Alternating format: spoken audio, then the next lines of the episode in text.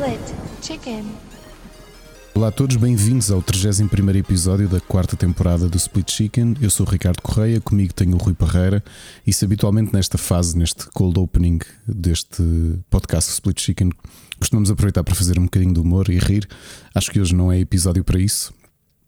Estamos a viver tempos muito conturbados uh, com a invasão da Ucrânia uh, pela Rússia e, portanto, acho que o melhor a fazer nesta abertura pelo menos uh, em nosso nome e se calhar em nome também de quem nos ouve, uh, de enviar uma mensagem de força e esperar que este grande problema, a devastação que está a acontecer na, na Ucrânia, que, que possa ser resolvido em breve. E portanto, força Ucrânia e que consigamos unir-nos pela democracia e pela integridade dos países que nos rodeiam e, sobretudo, e não querendo falar aqui como Miss, mas sobretudo pela paz. Agora que acabamos de sair de uma pandemia ou que estamos a sair de uma pandemia. Rui, como é que tu estás? É pá, Ricardo, tudo bem? Uh, eu, até me deixaste triste com esta abertura, Fogo. Se, era, se é suposto ser o, o, um podcast de depressão, vamos já parar por aqui, né? Tens, tens toda a razão. Não, não, não é momento de, de grandes piadas. Isto há de acontecer eventualmente a boa disposição, né? Voltar Claro. durante o episódio, mas uh, realmente é. É, é muito estranho. A semana passada falávamos. Eu dizia-te que epá, não é possível, eles não vão invadir, não vão invadir. Não, tem- há muita coisa em jogo. E pronto, f- faz confusão um bocadinho como isto está a passar, né? Portanto, a, a- Rússia eh, vai, vai, fez o que fez, e depois eh, temos os países à volta do género: olha aí, meu, olha aí, olha aí, vá, vá lá para trás. Ou seja, está tudo com medo que haja aqui algum disparate né, que aconteça que, que isto para outro patamar. Né? Ah, as sanções, pelos vistos, não estão a fazer muito efeito. Né? A Rússia diz que pode com isso tudo. Ah, Ricardo, como é que tens acompanhado? Epá, tenho acompanhado até em excesso, tenho começado a controlar um bocadinho mais nos últimos dias. Eu logo, eh, tu sabes que eu desabafei logo contigo, portanto, na quinta-feira eu fui levar os meus filhos à escola e tu sabes que eu não ouço rádio, ouço apenas Spotify. E quando chego ao escritório, sento-me e abro o New York Times e diz eh, Ucrânia invadida pela Rússia. E epá, epá, até perdi o fogo, a sério, perdi mesmo, percebes? Porque achei que tinha mesmo aquela expectativa que fosse bluff, que fosse um, eh, a Rússia a criar aqui um, um, um argumentos, não é? Para epá, para tentar eh, pressionar o Ocidente, eh, não estava à espera que eles entrassem por ali dentro. Isto, isto E- vai ter efeitos contrários para, para a Rússia, porque só, ah, em vez de afastar, só, só acelerou se calhar o processo de, de trazer a Ucrânia para a União Europeia, né? pelo menos vontade não falta. Eu acho que há aqui várias coisas que, a- que a Rússia a Rússia fez eh, que, que são um bocado irónicas neste passo. Eu, eu percebo por um lado, depois daquilo que aconteceu na Crimeia e também na Geórgia em 2008, que houvesse alguma expectativa de que o Ocidente não se unisse, ou o Ocidente não só, o mundo todo que se unissem contra o que aconteceu, não é? Quando, quando foi com a Crimeia, a coisa acabou por ser relativamente impune. Não, é? Não houve grandes consequências, houve sanções, mas nada de muito negativo ou muito agressivo. E depois não nos podemos esquecer também parte do investimento uh, da, da própria Rússia nos últimos anos, e é uma coisa muito bem pensada e que se percebe, muito bem pensada, atenção, muito bem pensada do ponto de vista de estratégia política, condenável, obviamente, uh, mas pensando que o líder da Rússia é um ex-KGB e que tem uma forma de funcionar diferente, não nos vamos esquecer que ele, por exemplo, uh, grande parte do financiamento da campanha contra uh, o contra não, grande parte da campanha a favor do Brexit veio de dinheiros russos e percebe-se porquê. Porque um dos grandes objetivos de, de, de, de- Putin e da Rússia era enfraquecer o Estado, o- o- a União Europeia. Portanto, quanto mais fraca, maior eh, alavancagem ele tinha para negociar connosco. Já que nós, nós enquanto comunidade, não digo nós Portugal, porque não é o caso, mas nós enquanto comunidade temos grande dependência energética da, Da Rússia. da Rússia. E portanto, não foi só isso, ele, ele investiu em vários países, portanto, toda a gente sabe que ele, ele financia uh, Le Pen, financia uh, o Vox aqui ao lado em Espanha, uh, Bolsonaro. uh, Tá bem, mas, mas ninguém se quer juntar a ele. Portanto, se o Silvio- o Silvio tira pela coleta, porque é assim. Uh, toda a gente sabe que o Reino Unido, uh, por muito que fosse da União Europeia, sempre foi um aliado, desde sempre dos Estados Unidos. Portanto, logo aí, Se, o sim, que é que levaria não- a, a Rússia a pensar que, que o Oh, Reino Rui, Unido pudesse se aliar a eles? Não, não é muito difícil porque é uma questão de como é que tu deixaste a malta agarrada, eh, agarrada pelas calças. Eh, tu tens um ex-presidente dos Estados Unidos que tu sabes que a facção dele foi amplamente paga pelo- pela Rússia, não é? E que a Rússia interferiu nas eleições eh, Uhum. dos Estados Unidos, que é o Donald Trump. Eh, ah, Na sexta-feira ele dizia: Tenho muita admiração pelo Putin, acho que o que ele fez é genial, vai conseguir agarrar um país gigante sem gastar dinheiro praticamente nenhum. E continuo com esta ideia, portanto. Eu tenho visto t-shirts dos apoiantes do Trump, que ainda há pouco dizia a Ana, que era uma coisa que eu nunca esperei na vida a ver de americanos, muito menos de republicanos, que são historicamente sempre foram anti-Rússia, não é? Foram sempre grande parte dos, dos que motivaram eh, a tensão da, da Guerra Fria contra a Rússia. Os apoiantes do Trump, que são republicanos, têm t-shirts agora, estão à venda para acompanhar os. Sabes que eles têm muito merchandise, não é? O Trump. E as novas são uh, I'd rather be Russian than a Democrat. Que caralho. Eu nem sei o que que é que é chegou, dizer né? a Isto Yeah, é- é, é tão estranho. É... E tu sabes que há muita gente que está agarrada pelo dinheiro dos oligarcas e da Rússia, que foi financiado. O Trump, toda a gente sabe que. que- Aliás, ele foi investigado precisamente por isso. Ele foi investigado porque tentou, porque recusou ajuda à Ucrânia e tentou hum, chantagear o presidente, o Zelensky, a, entre- a- a arranjar uh, podres da família Biden uh, para conseguir usar em troca para ele poder ajudá-los. Portanto, claro que isto é tudo podre. Um, e o Putin e, a, e, a, e o Moscovo, durante anos, isto foi um trabalho que demorou muito tempo. Portanto, colocar, uh, financiar partidos populistas, partidos mais de extrema-direita. Pá, não há números, mas eu garanto-te uh, uma coisa que noto, por exemplo, cá no caso português. Já reparaste que o André Ventura está extremamente calado. E, eu, e tens aqui um indicativo: é que Ele condenou os- o ataque. Eu acho que vi já essa declaração dele. a Le Pen também, só que a realidade é que tanto a Le Pen como, como a malta de Itália e também aqui de, de Espanha, que eram grandes apoiantes do Putin, epá, tiveram de fazer isso, porque depois não fica bem, não é? Eh, os únicos até agora que não condenaram o Putin foi o Bolsonaro, que ainda hoje disse que concordava e que percebia a perspectiva do Bolsonaro. Tens cá o PCP que, que apoiou a Rússia. O PCP não apoiou bem a Rússia, portanto, eu percebo que se tem dito isso. eh, eu acho que eles têm caído, têm dado tiros nos pés, mais tiros nos pés. Eu acho que o que o PCP tem dito, eles deviam ter condenado mais a, a Rússia do que condenaram, só que eles condenam com o mas, que é ah, a Rússia fez mal, mas o Ocidente também costuma fazer isto. Eh, percebes? E acho que, que, que isso tem virado virado muito contra eles. A grande incógnita que eu tinha na quinta e continuo com a grande incógnita, e pá, espero que isto não escale, porque tem sido esse o meu medo nos últimos dias, porque esta não é uma guerra como outras, estamos a falar de uma grande potência a invadir um país grande da Europa, não é? A Ucrânia é o segundo maior país da Europa em termos de, de área. E, e não esquecer que o país que tem mais armas nucleares no mundo chama-se Rússia. E Sim, é mas, ó- sempre- ó, ó, Ricardo, o, o objetivo do Putin é, é anexar a Ucrânia. Ele, ele disse que, que não era esse o objetivo. Que era. Eu, eu também não estou a dizer que acredito no que ele diz, atenção, mas ele diz pronto que. Um acho que o objetivo dele era diferente, porque que, que era anexar que, a Ucrânia- que a NATO eh, metesse eh, as forças na Polónia e no. sim, No- anexar a Ucrânia eu acho que é muito difícil por, por uma, uma questão simples. E nota-se nisto. Uh, eu, eu este fim de semana estava a ler um artigo excelente do General Petraeus, não sei se lembras daquele general que comandou as invasões ao Afeganistão e ao Iraque, e ele diz: a Ucrânia não é o Afeganistão, nem é o Iraque. Ok, aquilo não são camponeses que pegam numa Kalashnikov e vão lutar com iraquianos. São, isto são metrópoles, são cidades gigantes. Kiev é uma cidade gigante, é? é uma capital europeia.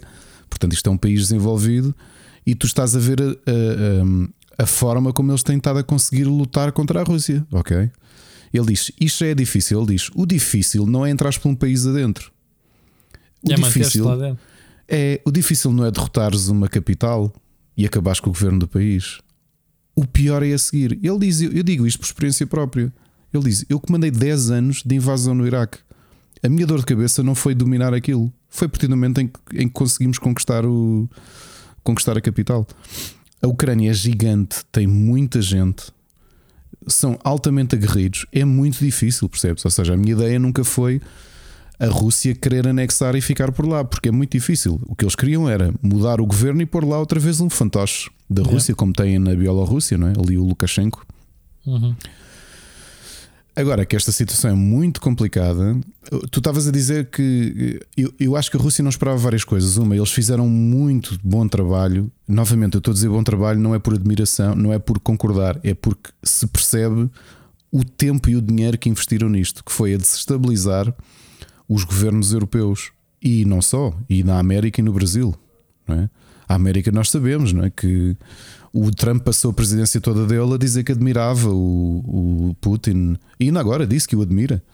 Isto é assustador, portanto, imagina o que era o Trump ser presidente agora.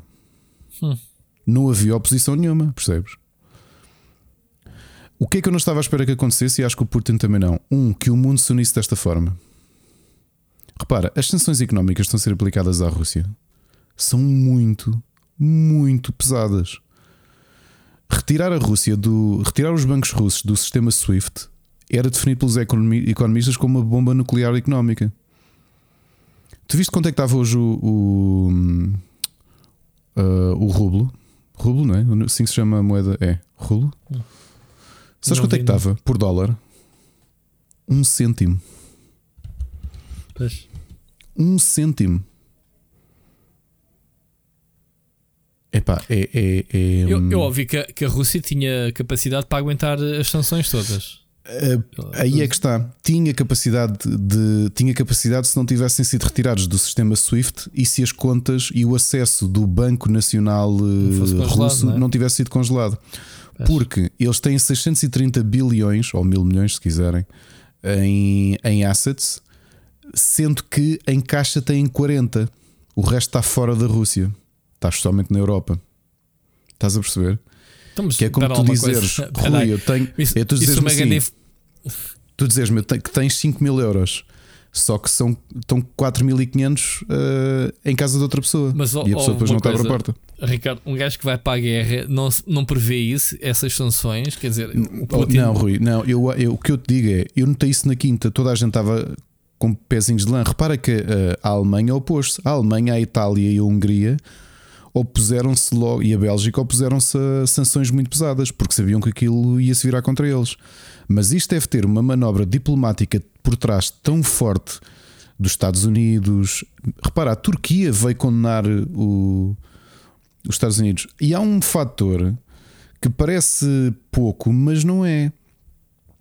O Conselho de Segurança reuniu anteontem e foi votado porque há cinco países com poder de veto: é? China, a Reino Unido, deles. Estados Unidos, a, a, Rússia, China, Estados Unidos a e a França têm poder de veto. Portanto, a, a Rússia vetou, teve 11 votos a favor da, de, a, a, penalizar ou tentar impedir o, a, a, invasão que fizeram e teve três abstenções. As três foi, abstenções. Foi a China, foi a, China, uh, a Índia o, e os Emirados Árabes Unidos. As três abstenções dizem mais do que se imagina. Porque repara que a proximidade entre a China e a Rússia é bastante grande por uma questão estratégica. E tu veres a China não a votar contra, mas a abster-se, é dar uma no, no cravo e no outro, outro na ferradura, percebes? Porque eles continuam a dizer a mesma coisa que é sim, o Ocidente aproxima-se demasiado da Rússia, não contou com a segurança da Rússia, tudo isso, mas uma coisa que a China está sempre a dizer, e relembro que a China é um dos fundadores das Nações Unidas, todos os discursos da China dizem exatamente o mesmo, desde que isto começou. Eu sinceramente eu não sei se eles esperavam que isto fosse que isto desse para aqui. Ok? Eu acho que não esperavam. Também foram apanhados na curva.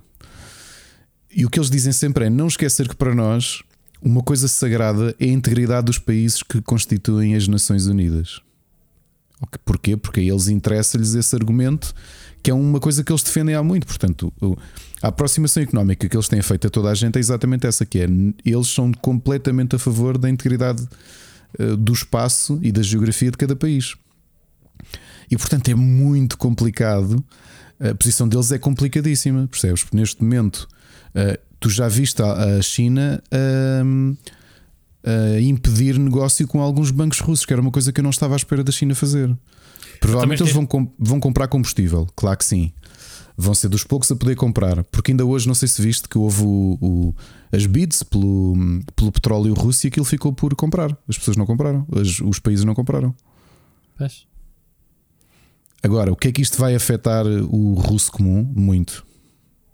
Pois é, Muito. o problema passa por aí, que é os russos têm mais a perder do, do que ganhar com isto tudo, não é? Tem, Aliás, porque acho, mexeram. Acho que os russos porque... não querem guerra, né? já, já mas eu acho que tu, críticas. Tu, tu, notas pela cara dos, dos. Aliás, notas o Abramovich e essa malta toda. Aliás, o Abramovich hoje que teve nas conversações de paz entre. Entre a Ucrânia não, e não a foi Rússia. o Ibrahimovic, como diz a CNN. Como é que é possível? Como é que é possível? Uh, agora, há coisas que eu não consigo. Não consigo. Eu, eu sinceramente, eu acho. Eu, acho que está toda a gente um bocadinho espantada na união global que existiu contra isto, percebes? Porque isto para funcionar tinha que ser uma coisa concertada, ou seja, tinha que ser onde dói, e neste momento onde dói é no dinheiro. E repara que para, para, os, para todos, para não há país a quem isto interesse desta forma, ok? A China não quer guerra nenhuma. Não nos vamos esquecer de uma coisa: o somatório do negócio que a China faz com a União Europeia e com os Estados Unidos, que são os dois maiores clientes da China, dos dois maiores um, parceiros comerciais é 10 vezes mais do que o que eles fazem com a Rússia, porque a economia da Rússia não é grande. A economia da Rússia é mais pequena que a da Itália. Ok? A Rússia é um país grande, geograficamente, não é o maior país do mundo, com petróleo e com minérios. Ok? E com bombas nucleares. Pronto, que é a parte que. Se, se não vendeu o petróleo, também não lhe serve nada, não é? o problema comprar. é esse, é que eles não têm indústria. Yeah. Sabes? Eles não exportam. Eles nem sequer, uh, eles não refinam sequer. Eles não têm uma indústria a, de. Abrem de... e fecham as torneiras de, de, dos Exatamente. Exatamente, estás a perceber. O que é daquelas coisas que ainda hoje olho e tenho pena dos russos, porque os russos, com, com, com o tamanho que têm, com o histórico que eles tinham, pá, que nós sabemos a influência que a Rússia teve nos séculos anteriores, a nível de cultura, a nível de, de ciência. E para os recursos naturais que eles têm, a Rússia tinha capacidade para estar taco a taco com, a, com os Estados Unidos. O, a economia dos Estados Unidos é 22 vezes, perto de 22 vezes em, em PIB superior à Rússia. Estás a ver o que é que isso é? Por comparação, a Rússia tem o PIB 5 vezes de Portugal. Pois. Já, vi, já fizeste bem as contas? Não, Portugal tem 10 milhões de forma. habitantes. Yeah. E é um retângulozinho. A Rússia tem 144, tenho aqui à frente. Estás a perceber? Uh, agora que esta situação tem que ser toda tomada. Eu, acho que tenho, eu tenho ficado muito impressionado com a forma calma como toda a gente está a reagir, porque tem que ser, meu não há margem para erros, porque, como nós sabemos historicamente, uma margem de erros é a dúvida de ok, isto foi um ataque, é para lançar um míssil nuclear ou não. Estás a perceber? pois. Enfim, é... olha, eh, eh, vamos perder. Eh, eu sei que temos aqui certamente ouvintes que querem que a gente falasse deste tema, pronto, e, e se calhar vamos já envolvê-los. Vamos ouvir a, a, mensagem do Bruno Carvalho e já voltamos a, a uhum. comentar uhum. o tema. Uh, vamos lá então. Olá, amigos. Nunca pensei viver para ver semelhante uma pandemia uh, e uma guerra que agora desola o mundo. Já em 2014 tive dificuldade em compreender a, a guerra civil que se instalou na Ucrânia. Uh, agora em 2022 já é invadida pela Rússia, fazendo-nos questionar o, o, o quão seguros nós estamos. Gostaria de perguntar ao nosso comentador político uh, se além da diarreia mental que deu a Putin, se esta guerra está mascarada de interesses político-económicos, se estará ligado ao facto do canal do gás passar pela Ucrânia ou uma disputa de territórios com o receio da aproximação dos Estados Unidos. Deixo aqui também um abraço a todas as pessoas vitimizadas eh, por esta guerra sem nexo. Força para aqueles que defendem o seu país, eh, desejando que isto acabe rapidamente e que todos possam viver em paz. Um abraço. Obrigado pela mensagem, Bruno. Antes de entrar, vou só deixar-vos aqui um momento que podem encarar como humor ou não, mas para ver a ironia deste assunto todo. Eh, eu, na sexta-feira, estava a partilhar com a Ana o tweet oficial dos Talibã, que agora governam o Afeganistão, a pedirem à Rússia e à Ucrânia para terem calma e para resolverem tudo com paz.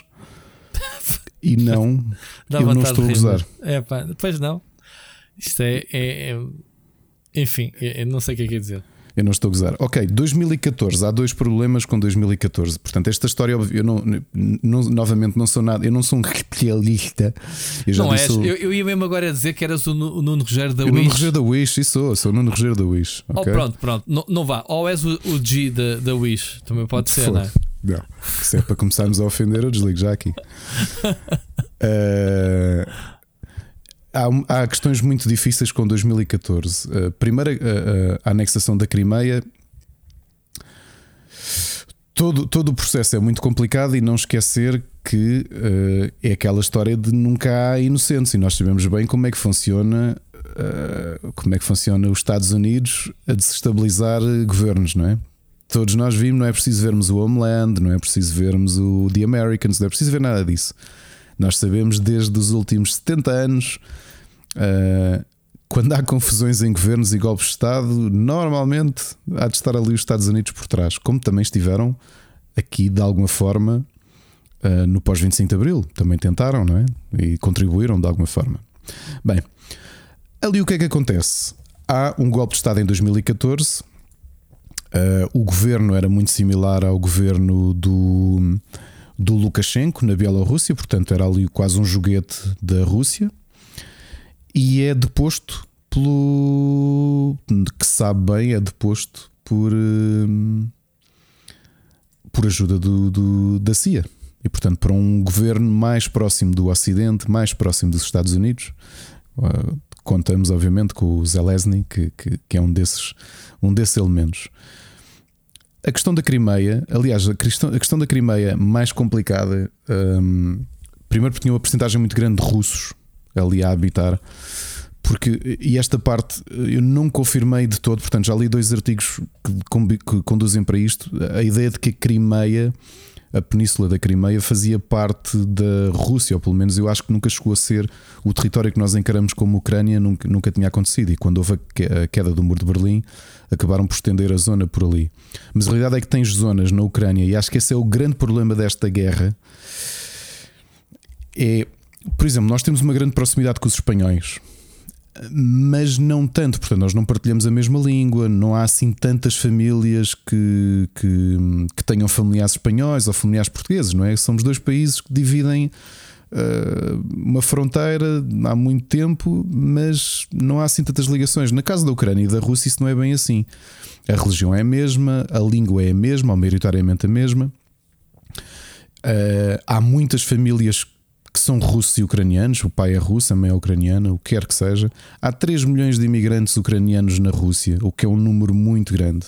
Se calhar eu não, não consigo imaginar, mas para este tipo de país deve haver uma porcentagem gigante da população russa que ou tem amigos, ou tem colegas de trabalho, ou tem familiares que são ucranianos. Portanto, dificulta ainda mais esta questão de, de- de invadir um país assim.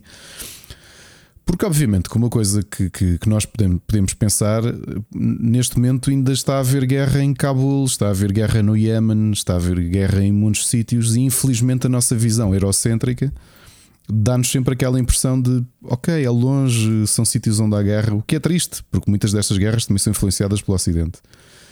Mas quando isto acontece aqui ao lado, acho que é um bocadinho mais. hum, acho que serve um bocado de abrolhos, porque desestabiliza a nossa ideia de segurança e de paz.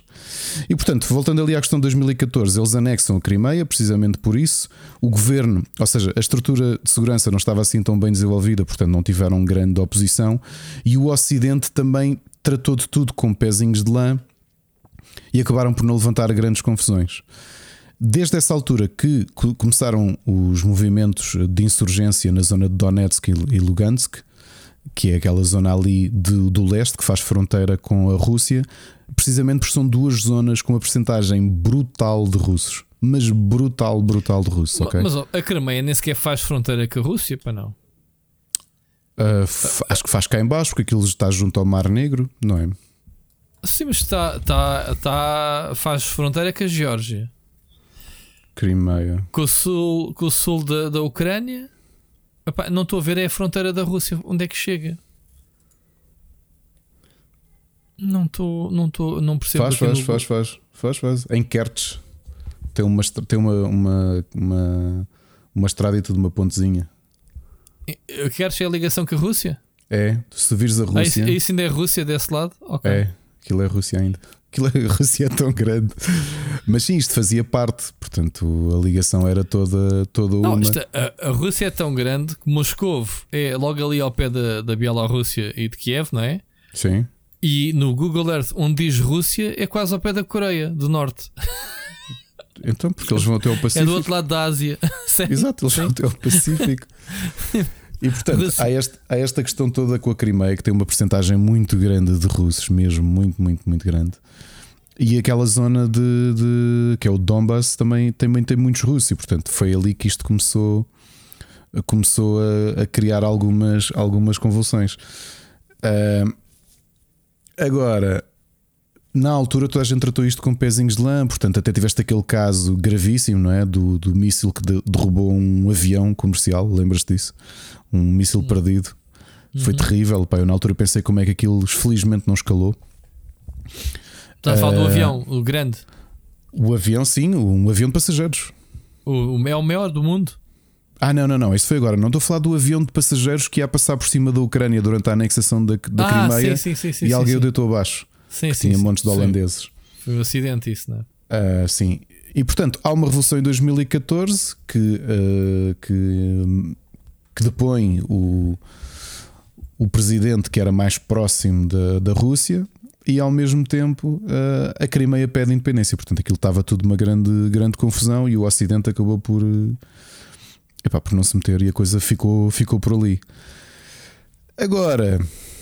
Eu acho sobretudo que é isto. Uh, há quem diga que o Putin isto é louco. Eu não, eu, eu não acho bem que seja isso. Uh, não sei porque eu, eu achei que estava com expectativas diferentes. Uma que tivesse menos resposta da Ucrânia, portanto, a, resposta da Ucrânia tem sido brutal. Uh, o Departamento de Estado de Defesa hum, americano e o inglês têm dito, por causa de- das informações que têm de, de espionagem, que a própria Rússia tinha ideia de que isto, ou seja, nesta altura já deveriam estar mais avançados. Eles não estavam à espera de ter tantos problemas a conseguir chegar mais longe, ok?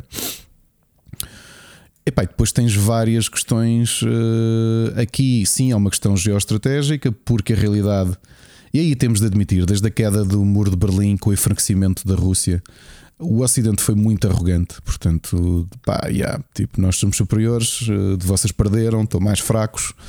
eh, não vos ligamos nenhuma. E a realidade é que o Putin, nos últimos, na última década, soube restaurar a coisa. Tem muitos bilionários à volta dele a apoiá-lo.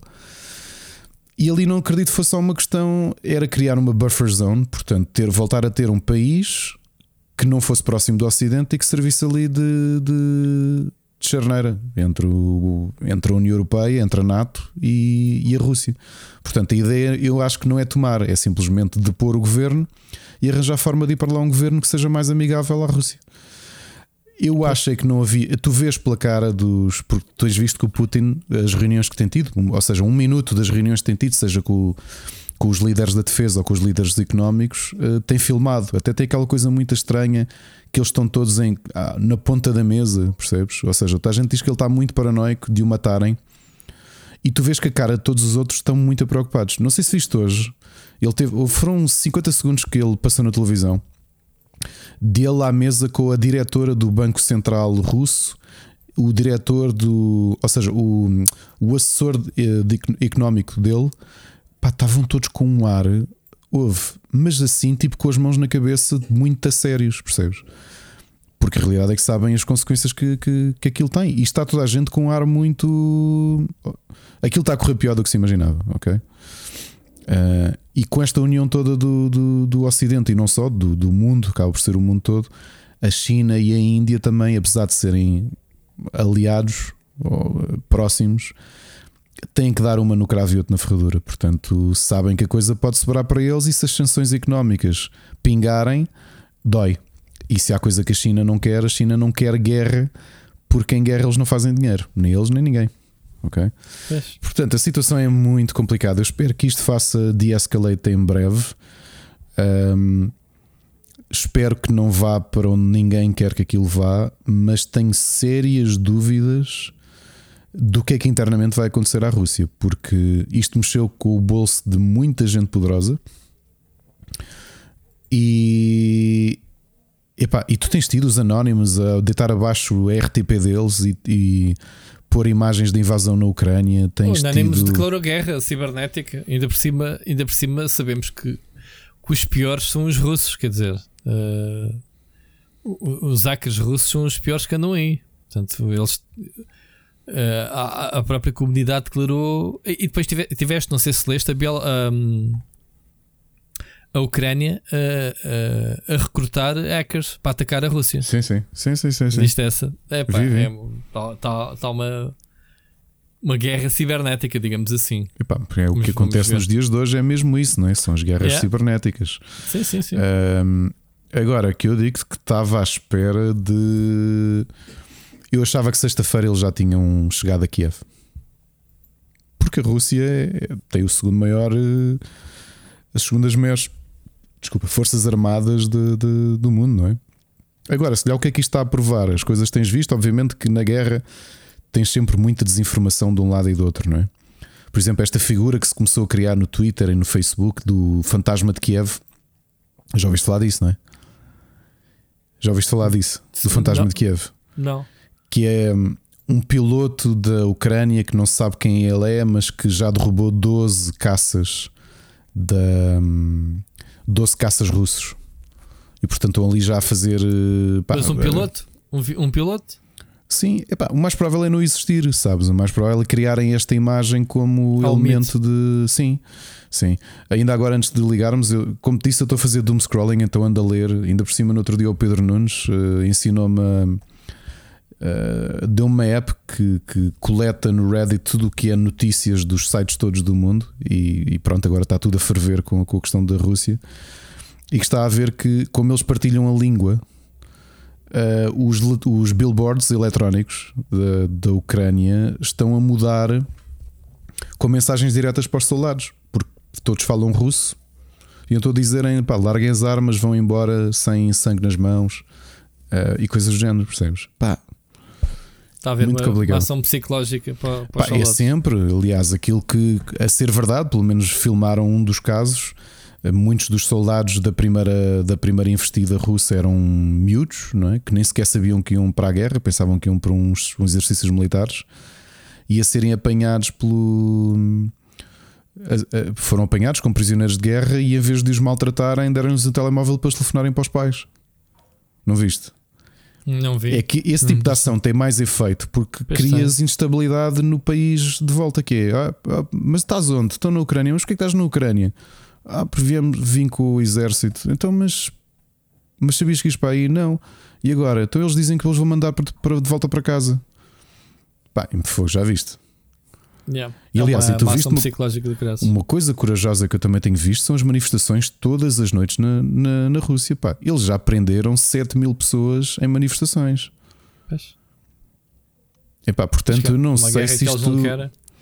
É, eu não sei, e, e repara, eu acho que só tem tendência a piorar com uma coisa, que é o. Agora que a malta está a fazer filas e de repente já não há, já não há dinheiro no banco. E de repente, não viste que hoje hum, o Apple Pay e qual é que foi o outro? Já não lembro qual é que foi, que desligaram os pagamentos na, Sim, sim. na, em Moscou. Sabias disso também, não é? Sim, sim, sim. Epá, olha que isso, isso tudo afeta o dia a dia, não é? Repara, oh, Rui, se, se- se o euro caísse como caiu o rublo, os teus 100 euros que te dava para comprar montes de coisas, de repente já não servem para nada. Pois é. Com- pagas um almoço com 100 euros, estás a perceber? E esse nível de, de queda de valor de moeda é, é completamente destrutivo, percebes? Pá, é tudo, o teu salário dar para pagar três refeições e, e tu fazias as compras todas do mês. O rublo está a um cêntimo, um cêntimo, ah, um cêntimo. Sabes o que é que isso é? Um cêntimo. Quando ele valia, já não me lembro quanto é que era, 80 cêntimos, lá o que é, ou 70 cêntimos. Não, ah, 30 e tal, acho eu. Já viste a diferença? O teu dinheiro valer menos de 30 e tal vezes. É como se tu de repente passasse a ganhar menos de 30 e tal vezes. É assustador, mas olha, o que eu espero hum. mesmo é que, a bem de tudo, eu estava a comentar uma coisa com o Mocas e novamente eu sei que isto é eurocentrismo da minha parte. Nós, nós sabemos que infelizmente há muita gente no mundo todo, na Ásia, em África, na América Latina, a morrer com, sejam com guerras de grande escala ou de pequena escala. E ontem estava a dizer uma coisa ao Mocas e, e ele acho que deve estar a ouvir o episódio e a pensar: eu disse-lhe, já viste quinta-feira, isto sem brincadeiras, vou aqui relativizar uma coisa para a malta perceber. A Ucrânia é um país da Europa, portanto, similar a tantos outros países da Europa. Podem, se calhar, ter menos poder económico, mas é um país da Europa. Esta frase não levem de todo de mal, mas é para percebermos eh, como é que o mundo pode mudar desta forma. Eu acredito. Uma coisa simples. A invasão foi na véspera do lançamento do Elden Ring. E não, não se riam. É só para vermos uma questão do cotidiano. Se calhar havia pessoas na quinta-feira que foram para o trabalho, iam para o trabalho, a pensar: olha, fixe, amanhã vou buscar a minha pré-reserva do Elden Ring. E nesse dia o teu país é invadido pelo, pela segunda maior potência militar do mundo. E tu ainda viste na quinta-feira a malta continua para o trabalho. Até começaram a fugir. Sim. É assustador. E não, isto não é paródia falar do Elden Ring, é porque é uma pois. questão tão cotidiana que nós damos tudo por adquirido, damos tudo por certo. Às vezes esquecemos da sorte que temos, de, de, de, do conforto de podermos fazer a nossa vida normal.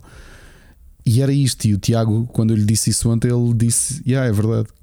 Aquilo são 44 milhões de pessoas. Pá, imagina quantas pessoas normalíssimas como nós que estavam ansiosos pelo dia seguinte para poder jogar um jogo que se calhar esperavam, ou ver uma série, ou ver um jogo de futebol, ver a sua equipa, e foram invadidos pela segunda maior potência militar do mundo.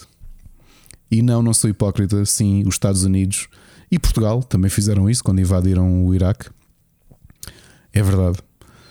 Uh, e aqui não há hipocrisias. Nós sabemos que infelizmente não há gente, não há lados bons. Não é? Yeah.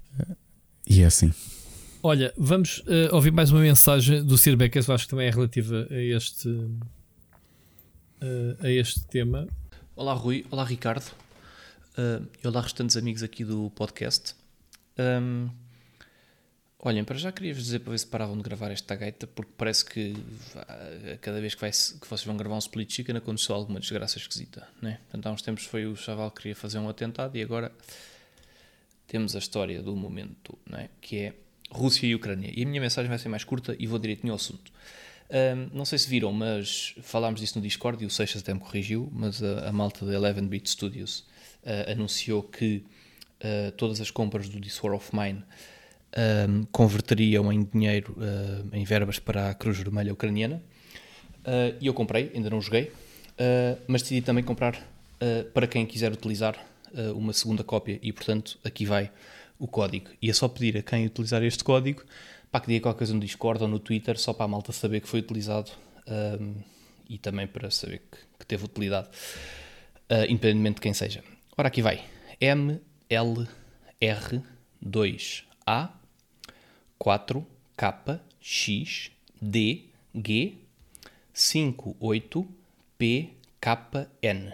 E agora de um dos DLCs é J H 5 C I Y R Y F F Z 6 Q 4. E é isto, espero que quem pegar nisto se divirta. Aproveitava também, e porque é onde eu trabalho isto tudo, a dizer que no ISCTE estão até dia 4 a recolher bens para serem uh, entregues uh, à Ucrânia, portanto, enquadrados com, com algumas organizações que depois farão chegar os bens até lá e, portanto, uh, pedem fraldas descartáveis, roupa de bebê, toalhitas, escovas e pasta de dentes, gel de banho, shampoo, adesivos, compressas, ligaduras de betadine. Portanto, quem quiser um, contribuir de alguma forma e puder, fica aqui a dica. Mas pronto, a minha contribuição em termos de gaming já está feita também. Um, bom podcast a todos e viva a Ucrânia. Obrigado, Serbecas. Ainda bem que, ele, que trouxeste aqui uma, uma dimensão, no, aliás, um elemento novo, ainda não tinha falado. Uh, hoje de manhã a Ana também foi à Faculdade de Direito entregar roupa para criança. Nós tínhamos aqui, uh, curiosamente, estávamos, tínhamos preparado há duas semanas para, para, para dar roupa de bebê e, e, e não só. Uh, e a Ana hoje de manhã já foi entregar, portanto há muitas iniciativas por aí para ajudar. Portanto pesquisem, nós vamos tentar, também pesquisar algumas ajudas. Realmente a 11-Bit Studios fez essa campanha. Eu comprei um DLC que ainda não tinha, mas estou seriamente a pensar em comprar mais eh, uma ou duas cópias do jogo uh, e talvez oferecê-las, porque não sei, é dos jogos mais fortes que eu já joguei na minha vida. Aliás, não há vez que eu falo em público sobre videojogos que não falo do This War of Mine, como eh, com esta ajuda que a 11-Bit Studios está a dar, uh, merecem por completo uh, uhum. que se invista no, no, no jogo. Não é? é? é uma iniciativa tremenda, tremenda, tremenda. Um, por curiosidade, hoje eh, estava agora a ler, só porque já chegaram. O, o, ministro, o ministro das Comunicações ucraniano anunciou agora que já chegaram um, os equipamentos do Starlink dados pelo Elon Musk. E vocês sabem que eu me farto de falar mal do Elon Musk e criticar montes de coisas do Elon Musk. E em relação a isto, tenho que lhe bater palmas por duas razões diferentes. A primeira uh, é realmente ele disponibilizar o Starlink para a Ucrânia, porque é menos, uh, ou seja, para garantir que a rede funciona e que as pessoas têm acesso à internet. Uhum. E a segunda, um pormenorzinho curioso, que é uma pena. Nós, o, o Rui tantas vezes aqui fala da NASA e já falámos da Estação Espacial Internacional, que, que é um dos grandes elementos, para mim, um dos grandes uh, objetos que representam a união que a humanidade pode ter, não é? porque nós sabemos que são várias nações que estão ali unidas para manter a Estação Espacial Internacional. E, e houve um ministro russo que disse: pá, se isto é assim, nós uh, deixamos colaborar na Estação Espacial Internacional e como os motores são, são nossos, bem se podem despenhar. E o Elon Musk, pronto, ficou-se logo. Se, se acontecer alguma coisa, a SpaceX está aqui para ir até lá acima e dar o equipamento necessário para manter a, estação, a estação espacial. Eh, Sim, uh, porque eles fazem. A SpaceX é, faz o, o transporte de, dos astronautas para lá, portanto, tem feito Uhum. Desde, há, desde há um ano para cá que, que, que são eles já fizeram. Não, e ele disponibilizou-se mesmo para ajudar a, a, a colocar uh, motores, porque os motores são russos. For preciso. Sim, sim, sim. Os motores da estação espacial são russos, não é? Sim, para o contributo da Rússia. Mas vou lá uma coisa, eu, eu, neste momento também não censuro essa posição da Rússia, quer dizer, é, é, é, é assim porque. A, a, a Rússia foi expulsa da, da, da, da Agência Espacial Europeia. Eles eram para lançar esta semana um, um foguetão e cancelaram porque porque foram corridos. Portanto, o pessoal que estava lá basou. É normal. É normal que eles façam essa pirraça. Que é, pá, é. Ai, não me deixam jogar a bola. A bola é minha, leva a bola para casa. Não é assim. Não era assim que fazias quando eras puto. Epá, sim, epá, e coisas que têm aparecido. Só, uh... só que isto é, está é, a um nível de patetice. Pá, são adultos, né? são epá, coisas sérias. Coisas que têm aparecido. Realmente, uma guerra assim no tempo da internet é uma coisa é, é porque torna espectador não passivo, mas ativo. Tens uma palavra não, a dizer, não, não é? é só, Tens... não é só isso. As coisas que aparecem, por exemplo, não sei se viste, por causa da falta de combustível, tem havido muitos, porque eles estão a ter muitos problemas de logística, a Rússia. Tem yeah. a haver muitos uh, tanques abandonados. Epá, e há malta no TikTok a serem uh, puxados com um trator. Não, não, é? sim, isso aconteceu. Não, malta no TikTok a explicar, a filmar o painel e a explicar como é que põem a trabalhar aquilo e tiram-nos do sítio onde estão e guardem-nos ou usem-nos contra os russos. Malta a explicar o painel, olha, este botão faz isto, este botão faz isto, eu pensar assim, mas, mas não estou a falar de militares, estou a falar. Tutoriais, não é? Para, Tutoriais, para, mas pessoas normais. Tipo, eu estava a ver um que era uma rapariga, pá, houve uma rapariga normalíssima, percebes? Uma mulher normalíssima, a mexer nos botões e dizer: Olha, carreguem neste, não sei o que, isto fazem. E eu pensar: Holy crap. Ouvias, e os tutoriais todos de como fazer coquetéis Molotov, a malta a espalhar nas redes, no, no, no Facebook, no Twitter, uh, uh, questões técnicas sobre os, os tanques russos, a dizer uh, tentem atirar coquetéis para aqui, porque isto é um ponto de vulnerabilidade, façam isto aqui, que também os deixam sem visibilidade, destruam esta parte das lagartas. E eu pensar, what the hell, meu? Sim, a, partir do momento em que o Ucrânia meteu as armas nas mãos dos civis, né, de, de, para, para, proteger, para se defenderem, uh, isto parece que vale tudo, né? É, acaba por ser. Qualquer dia vais ver o pessoal a ensinar a fazer bombas atómicas, né? que já se começa a falar nisso também. É um bocado mais difícil para teres acesso, teres acesso ao, Não, ao tô- equipamento. né? Estou mas, mas é isso. mas é, Mas é, é, é, é. é- é para, aí- é para aí que vamos, não é? Enfim, olha, Ricardo, não sei se queres fechar 45 minutos só a falar disto, era Ah, inevitável que a gente falasse, é, não era? Infelizmente, Ah, é- é- mas pronto, aliás, deixa-me eu só- aliás, já saiu para cá do abismo na sexta-feira e devem, para quem ouviu a minha voz no início, eh, quinta-feira foi muito difícil para mim. Eu fui dar aulas e Pois. tudo e estava muito afetada. Avisei os meus Nós éramos e para gravar, éramos para gravar o Super Finisher e, e acabei por perceber, nem sequer te disse nada, percebi Sim. que tu não estavas bem para, E- para e- gravar, para- ainda nem gravámos sequer. Aliás, eu depois eh, acabei por gravar o para cá do abismo e vocês ouvem o- a minha voz. Epá, e a coisa irónica foi quando eu disse o nome do, do podcast, o nome do podcast arrepiou-me, sabias? Pois, pois, pois. E, hum, epá, e, e- e, hum, eu, eu acabei de gravar o podcast, eram 3 horas e tal, tu já estavas a dormir, porque eu simplesmente não me conseguia concentrar o suficiente para fazer o podcast. E tinha não sei quem, o Machado dizer pá, grava isso no outro dia, tipo, esquece. E eu disse, pá, não, comprometi-me a fazer isto, e pá, não posso deixar esta preocupação toda, tem que ter um senso de normalidade. E acabei por adormecer, eram quase 4 porque, para te entregar o, o podcast para podermos, para podermos publicar, mas olha, é assim. Agora, Enfim. Vamos falar de outra coisa e que, Não, olha, que vamos só fechar ainda sobre a Ucrânia e era a primeira notícia, mas eu já nem vou meter separador de, de notícias porque está tudo integrado.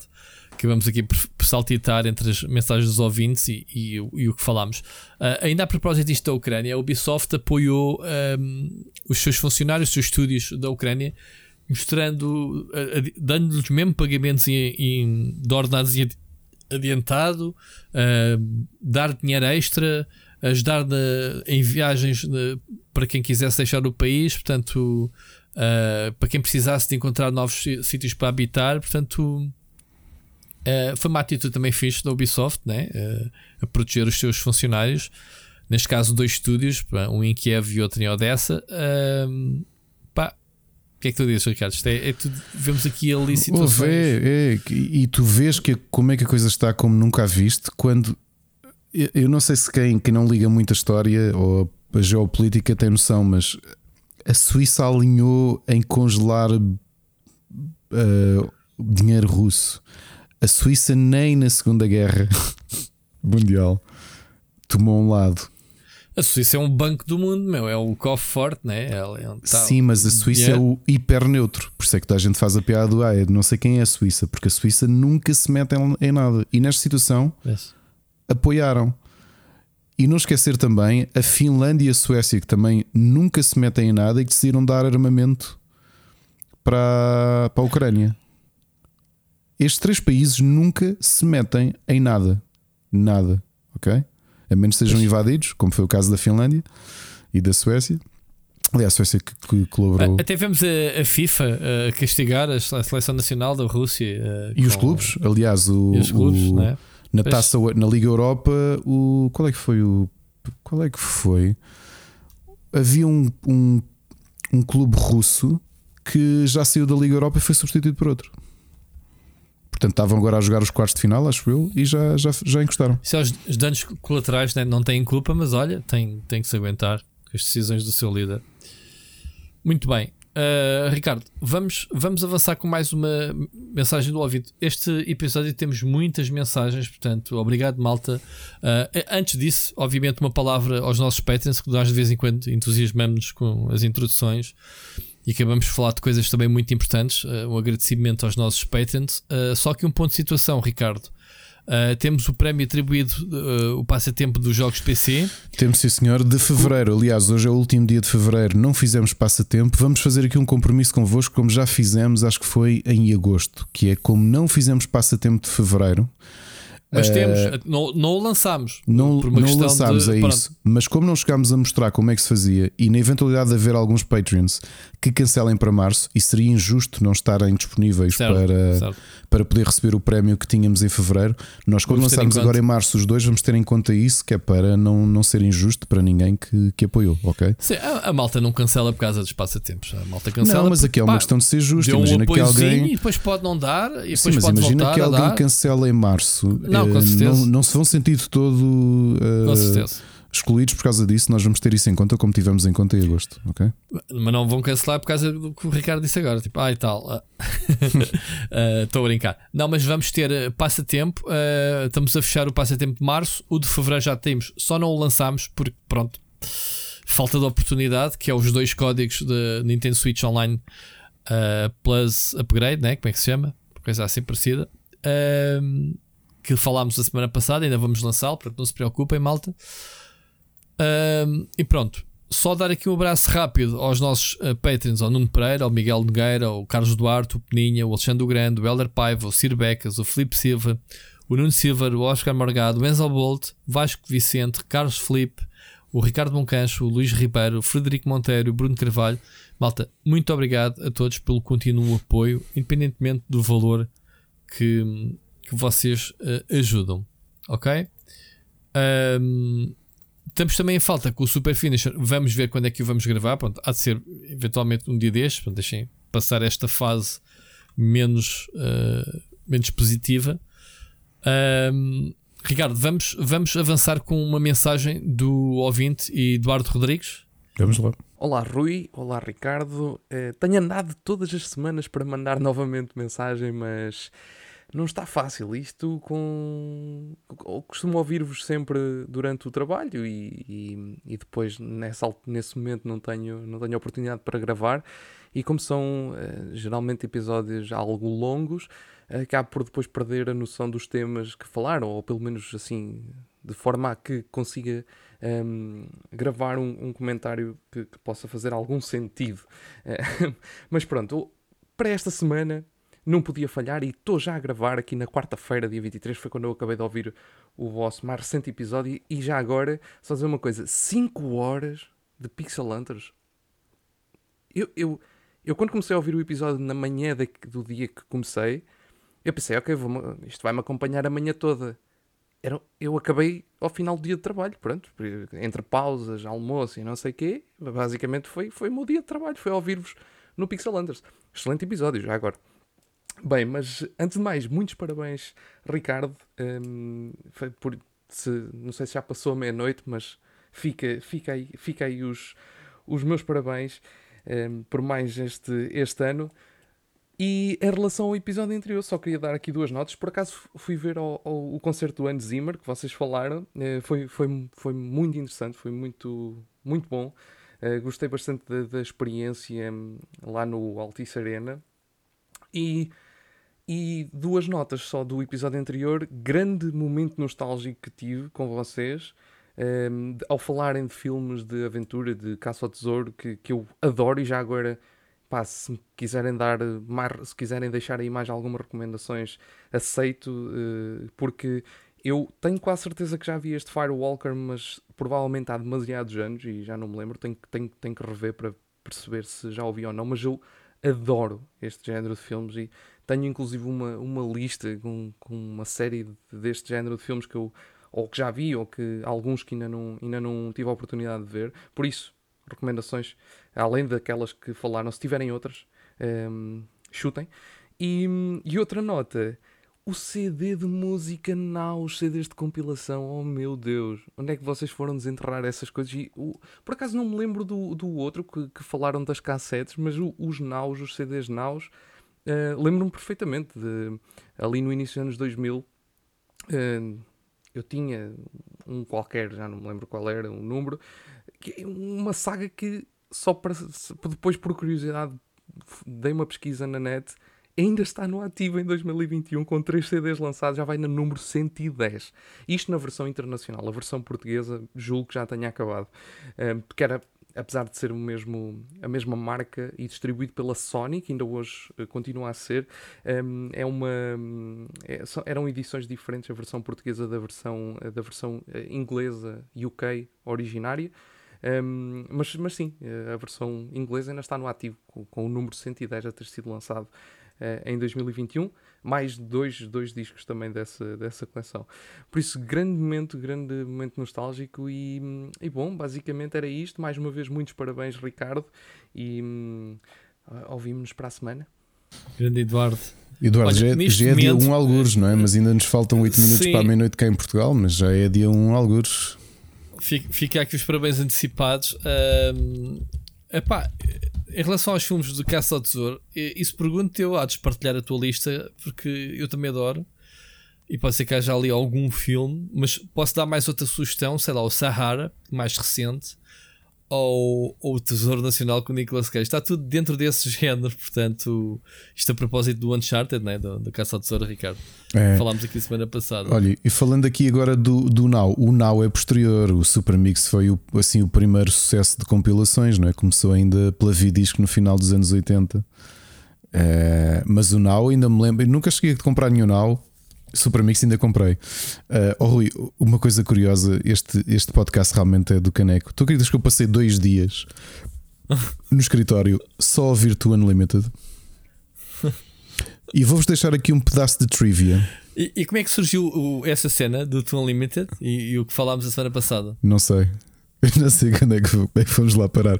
Mas posso foi, dar um pedaço de trivia? Não diz, foi diz o, o, Foi o, o, o Antes e o Depois que eu tropecei no TikTok. Ah, pois foi, pois foi. Agora perguntas, o que é que andas a fazer no TikTok? E pá, eu não sei, meu. Pois TikTok. Foi, pois foi. Estou lá a meter uns vídeos no TikTok, portanto, as curtas, né, os shorts no YouTube e passo no TikTok. E já agora aproveito para dizer que o TikTok anunciou hoje que já está disponível os vídeos de 10 minutos. Portanto, há ali já um tete a tete com o YouTube muito grande. Portanto, fica aqui em primeira mão. Siga, Ricardo, estavas a dizer. Olha, hum, Há uma música que todos nós conhecemos, um, eh, que é uma, a música do Mortal Kombat, a música oficial, uhum. uh, que todos conhecemos por causa do filme, que é uma música chamada. Uh, como, é que, como é que é? Techno é, Syndrome. É do, tu, é, é do Tu Unlimited, não é isso? Aí é que está. Essa fase. Rui, curioso, eu passei estes anos todos e agora, um momento, eu já vos contei que tive uma carreira muito curta como DJ. Eu passava sempre. Uh, sempre a música do Mortal Kombat.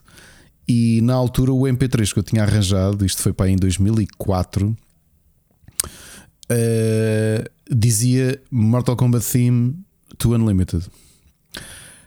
Agora um, um pedaço de informação. Não é, é dos To Unlimited e não é. A música chama-se Techno Syndrome.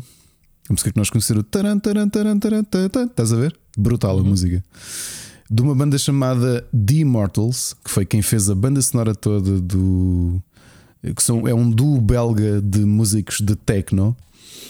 Uh, olha, e o mundo é tão pequenino, eu não sabia que eles eram também os Lords of Acid, que é uma banda de, de eletrónica assim um bocado agressiva que eu ouvi muito, ouvia muito há 16 anos e vai aparecer no Para Cá do Abismo. Por acaso também passavam, mas pronto, voltando aqui aos Immortals a música é dos Two Unlimited e não é. O que eles fizeram foi pegaram na música Twilight Zone dos Two Unlimited, alteraram-na e, e, colocaram aqueles sons a, a, dizer o nome dos personagens. Sendo Liu Kang, Scorpion. Fight. Estás a ver? Uh, e o problema na altura, eu não sei como é que eles resolveram. O, os dois tipos dos Immortals disseram que a semelhança com, com a música dos Two Unlimited era apenas uma coincidência. Onde é que a gente já ouviu isso? Uh, mas os Two Unlimited decidiram não levá-los a tribunal. Serviços de promoção, não é? Não, já eram conhecidos. Isto foi, a música sai em 94 e os Two Unlimited já tinham tido sucesso em, de 92 a 94. Portanto, eles já eram conhecidos. Não sei porquê, porque é que eles decidiram não, não pô-los em tribunal. Uh, quem faz os gritos na música do Mortal Kombat é o ator uh, Kyle Wyatt. Hum. Ok? Mais uma informação. E outro pormenorzinho: a versão Sega CD do Mortal Kombat. Uh, se forem à faixa 17, está lá a música oficial do, dos The Immortals, que é copiada do Stuart Unlimited. Ok? Mais um pormenorzinho. Uh, Dei-me ao trabalho de investigar esta semana só por causa de tu no limite de Rui, já viste? Fogo. É? Brutal.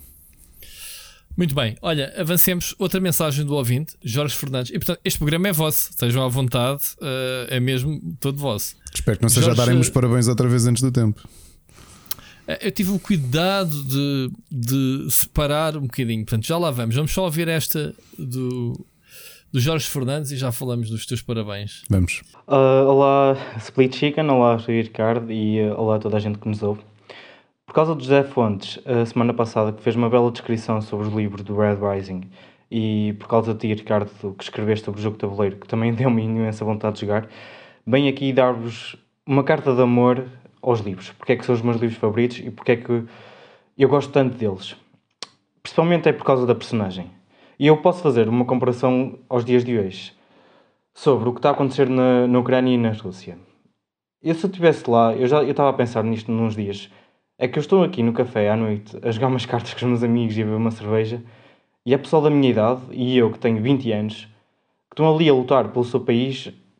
Não digo que seja por uma causa justa, porque a guerra é sempre uma merda e não devia existir, mas estão a defender as pessoas que mais amam para que, para que essas pessoas não, não morram ou sejam sacrificadas por causa de uma, de uma estupidez de uma pessoa. E uh, admiro imenso, uh, admiro imenso essa coragem do pessoal que está lá. Que se eu tivesse, vou ser sincero, se eu estivesse lá, eu não sei se, se me acovardava ou se. Porque eu tenho medo, tenho mesmo medo.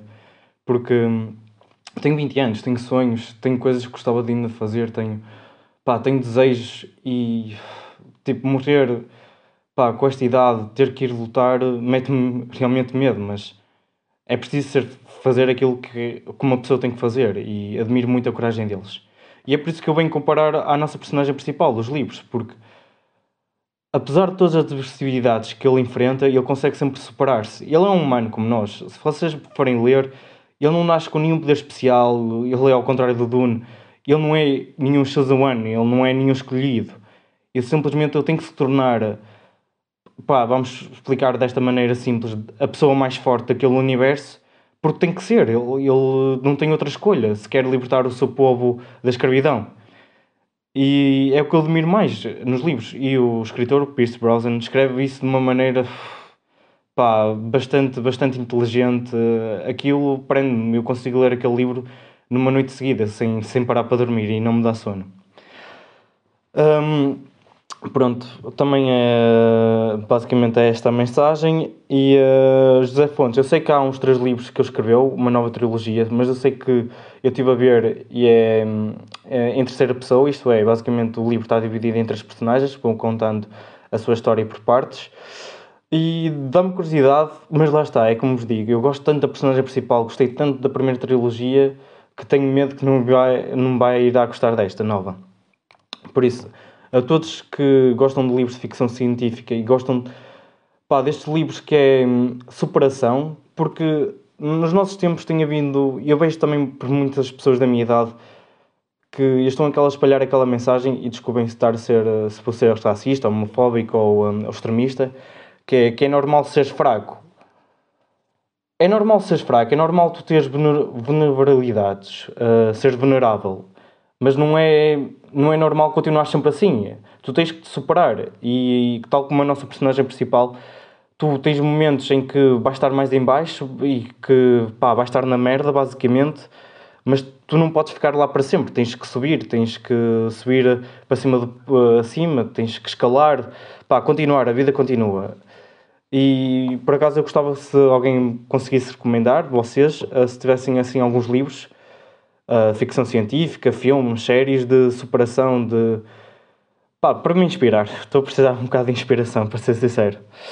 Um, também, a falar de livros de ficção científica, eu gostava de ler o Dune, um, ainda não o li, estou à espera de, de conseguir juntar algum dinheiro para comprar o, os dois volumes, ou os três, não sei quantos livros é que estão agora, quantas partes do livro é que está dividido. E também a falar do Dune, eu vi o filme, adorei, filmasse, e no fim de semana a seguir, este fim de semana que passou, joguei o Dune Emperor. Eu acho que é. Não é, sei se é parecido com o, com o jogo de tabuleiro do Red Rising, mas basicamente o jogo é dividido. Um, é tipo como Catan. Tu tens 10 pontos, tu quando conseguires somar uh, os 10 pontos, a pessoa pronto, que conseguir chegar aos 10 pontos ganha o jogo. E basicamente cada torneio é dividido por duas atividades, cada jogador tem duas atividades para fazer, tem várias missões em cima do tabuleiro e depois tu tens que buscar cartas, tirar cartas, porque cada carta dá-te. Cada carta que tu jogas dá para fazer uma missão especial, uma missão especial em cima do tabuleiro, e depois tu ao final de cada turno tu juntas uns pontos e consegues comprar cartas novas para realizar novas tarefas. É muito bom, adorei o jogo Dune Emperor, acho, acho que é assim que se chama, recomendo também a toda a gente a jogar. Também sobre uma série da Netflix, o que é o Cuphead. Eu sei que é uma série infantil, é uma série de animação para crianças, mas eu achei genial, adorei, parte e Parece, parecia Looney Tunes ou hum, aquelas séries de desenhos animados uh, da década passada, 2000, que havia muito. Pronto, basicamente é, é, tudo. Espero que a mensagem tenha. Espero que a mensagem não seja muito longa e, e desculpem pelo desabafo. Um grande abraço e ouvimos para a semana. Muito bem, Ricardo. Grande Eduardo. O, o, o, jogo que trouxemos. uh, que trouxemos uh, já há três episódios seguidos que falamos que se fala neles. O pessoal vai puxando sempre uh, a cena, não é? É interessante. Oh, oh, oh, Jorge, para não te sentires mal, tens 20 anos, eu percebo perfeitamente. O que estavas a dizer em relação à coragem. Uh, quando tu vês um, pessoas, sei lá, com a mesma profissão que tu, eu vi, estava a ver um, um designer como eu, pegou numa espingarda e foi defender a sua. Nem sequer morava na Ucrânia e voltou para a Ucrânia para defender o seu país. É, é aquela coisa que tu não te queres perguntar: é se farias isso. E ainda bem que não temos de pensar isso. Ok? Portanto, não te sintas mal, se calhar muitos de nós também sentimos o mesmo nível de cobardia. Hum. Uh, não te martirizes. Tentar, dito, isto dito por mim, que anda a fazer doom scrolling como um doido, uh, tenta animar-te, ok? Em, em relação ao Red Rising, posso dar aqui umas sugestões de dois filmes clássicos. Um de um senhor que toda a gente conhece, uh, que são bons filmes de ficção científica sobre superação. Ok? Falo do THX 1138, que foi o primeiro filme do George Lucas, que é uma versão longa da curta que ele fez uh, de final de curso uh, na, na Universidade de, na Universidade de Cinema, onde ele estudou. E o, o Logan's Run de 1976, um, com Michael York como protagonista. É um grande filme de ficção científica também, com a ideia de superação do protagonista, que não tem nada de especial, não tem nenhum poder, não tem nada disso. Pá, eu também posso deixar uma sugestão, não sei se se enquadra no tema da superação. Uma sugestão que eu tenho andado a dizer ao, ao, ao Ricardo há, desde sempre do podcast e ele nunca me ligou nenhuma. E portanto, deixo aqui uh, a sugestão que é o, o Man from Earth. Ok? Ainda não viste, Ricardo? Não, não vi, não. Uh, e é um filme, uma mensagem muito própria, uh, pá, uh, que eu também recomendo. Portanto, não sei como é que se chama em português, Homem da Terra, ou, sei lá, não sei. mas Man from Earth é um filme a ver. É um filme, digo já, passado todo dentro de uma cabine. Parece mesmo um filme a Tarantino, mas pá, mas vejam que, que, depois vem, vem a mensagem. Uh, alguma coisa queres acrescentar à, à mensagem do Jorge? Não, uh, agradecer-lhe. Pá, jogo de tabuleiro. Uh, Olha, o jogo de tabuleiro voltei a jogá-lo e continuo, continuo a gostar dele. E não este conheço os livros. Sim, o Red Rising. Red Rising. Não conheço os livros e continuo a achar um jogo interessante. Muito bem, olha, por esta altura, uh, Ricardo, parabéns. Antes de Obrigado. mais, uh, não sei se vou ser a tua primeira pessoa a dar-te os não, parabéns. Não, Ana acabou de vir agora a dar-me os parabéns. Ah, mas isso não conta, isso é, isso é, é batice. Uh, portanto, o teu Facebook vai começar a pingar. Portanto, eu, eu sugiro que tu desligues para já o telemóveis e isso, não vais estragar a tua gravação do Eu já não tenho app de Facebook, portanto não há problema. É, pronto. Estás quase, eu estou quase a chegar a esse ponto, já quase não vou lá mas pronto. Uh, muitos parabéns, amigo. Que, que a gente continua a comemorar e, e já, tão cedo não vai calhar à segunda-feira a hora de a hora de gravação, mas pronto, a primeira festa fazes aqui comigo. Mais triste, menos triste, né? derivado aos temas de hoje, mas olha, gosto muito de ter eh, como companheiro uh, de armas. Muito uh, gosto muito de ti como pessoa, Ricardo. Muito uh, obrigado. Mas olha, a semana passada instiguei alguns. Se calhar vinhas cá amanhã jogar ouvintes. um jogo de tabuleiro e beber um copo. Já viste? Se um convite, um convite durante a gravação e tudo, amanhã é feriado. Pois, epá, mas eu amanhã já tenho planos. Né? Há, há, certos convites, pronto, a gente tem que planear com alguma antecedência, senão já eras. Mas não, era fixe. Vês depois de jantar. Mal, mal, depois de jantar. Mal lembrado. Bom, sabes que eu tenho cá em casa um paciente que não, que não pode ficar abandonado. Uh, é complicado. É complicado. Sabes que a minha cadela foi operada a semana passada. Ainda não sei, contei. sei. Como é que está a recuperar? Uh, ela está tá bem. Tá. Tivemos que comprar uma jaula uh, para aprender, porque ela não pode dar pulos, não pode. E ela é uma maluca. Ela, no dia seguinte ter feito uma operação de uma, uma ruptura de ligamentos, em que o médico não é apologista de gessos nem de ligaduras, é cicatrizar ao ar livre. Portanto, vejo a costura na perna dela.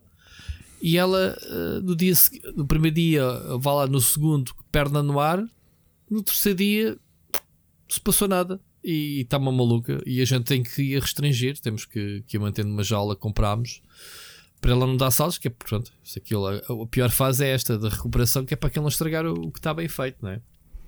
Mas pronto, está tá a correr bem, está a correr bem a recuperação. Olha, mas o que importa é falarmos de ti, uh, Ricardo. Então, a semana passada eu pedi a ouvintes uh, que quisessem, obviamente, partilhar contigo Uh, temos aqui algumas mensagens que vamos ouvir. Não sei se queres ouvir comentários. Uh, ouvimos a próxima, se queres ouvir todas seguidas. Vamos ouvir tudo seguido. Vamos ouvir. Ouvimos tudo seguido. Começamos Olha, vamos, vamos, vamos começar pelo Bruno Carvalho. Temos aí a lista. Uhum. Ricardo Dias e o Carlos Eduardo. Portanto, vamos começar pelo, pelo Bruno Carvalho. Vamos lá. Olá, Ricardo. Uh, Entrego-te aqui uma mensagem diferente, um género de um NFT Uh, aproveitar aqui a, a, minha pausa de almoço para te desejar um ótimo feliz aniversário junto daqueles que tu gostas agradecer-te hum, toda a dedicação uh, todo o carinho que dás à, à comunidade. Um, parabéns e um grande abraço. Opa, tenho que comentar, vocês não sabem mas o Bruno, Bruno muito obrigado pela tua mensagem. O Bruno mandou filmado, ok? Na, na sua pausa no trabalho uh, e foi curioso agora juntar a voz à cara Exato. Vocês podem fazer o mesmo. Eu, eu não me importo. No, no podcast só vai aparecer o áudio, mas nós podemos estar a olhar para as pessoas. Não sei como é que a gente não se lembrou. Como é que ninguém se lembrou, além do Bruno, de mandar. Neste caso, ele mandou tem NFT. Portanto, o, Ricardo, isso pode valer muito dinheiro daqui a um tempo. É. É verdade. Portanto, mete isso na blockchain já que é para, para render. Mas vocês podem mandar eh, vídeos, uh, áudios, até ver como é que é o melhor sistema, né? porque os vídeos à partida ocupam mais espaço mas, pá, para o podcast, o pessoal só vos vai ouvir. Mas nós podemos reagir. Portanto, Bruno, obrigado uh, Muito também obrigado, pela mensagem. Sério. Muito obrigado. Uh, e pronto, vamos ouvir uh, o Ricardo Dias. Hoje, pessoal, hoje não poderia deixar de mandar uma mensagem e ser um dos 50 participantes a dar os parabéns aqui ao meu homónimo. Que contes muitos, continuas a fazer muitos podcasts e hoje tiveste uma prenda especial, um novo Pokémon. De certeza que vai ser fantástico. Um abraço aos dois e ouvimos para a semana. Queres dizer alguma coisa? Muito bom, obrigado Ricardo. Olha, já vamos falar sobre isso, mas uh, obrigado, é sério. Uh, já vamos falar do Pokémon, que realmente isto são surpresas. Mas, e não sei, vou-te já dizer, foi para mim. Uh, a Pokémon Company anunciou, foi mesmo prenda de anos para mim. Acho que apanhou toda a gente desprevenido. Já lá vamos, já lá vamos. Então vamos ouvir a mensagem do Carlos Duarte e depois fazes um apanhado se quiseres. Uh, vamos lá. Olá Ricardo, hoje é o teu dia, parabéns para ti. É verdade que o mundo poderia estar a passar por melhores dias, mas tenta, ainda assim, aproveitar ao máximo junto dos teus. Muitas felicidades, tudo de bom e essas coisas boas que toda a gente diz quando se quer desejar parabéns a alguém. E um grande obrigado, um obrigado por tudo pela dedicação, alegria e boa disposição que nos entregas todas as semanas. E Rui, tu existes também. Um grande abraço e ouvintes para a semana. ah, Carlos, muito eu penso, bem. Eu penso se existe. Muito bem. Olha, eu, eu, eu não, a malta goza comigo por causa do Para Cá do Abismo. Um, o primeiro caso de Covid em Portugal foi no meu dia de anos. Eu li a mensagem, estava eu na minha última festa de anos que fiz, que foi o concerto dos Lepers. Um, e foi antes deles chegarem ao palco. Eu olhei para o telemóvel e vi a notícia que tinha havido um caso de, coronavírus em Portugal. Ah, sério? Sim, sim. Então, se calhar foste tu, meu, no causador da cena toda. Exato, fui eu que andei a morder morcegos. Muito bem. Olha, uh, queres uh, dizer alguma coisa especial, alguma declaração? Não, de, olha, agradecer a todos pelo, pelo, carinho. Pá, isto. Eh, é como tudo. eh, primeiro, eu- é engraçado que à medida que me vou aproximando dos 40, fazer anos começa a ser mais. eh, eu, eu sempre tive muita, muita alegria em fazer anos e festas de anos e juntar os amigos e partilhar esse dia com os amigos.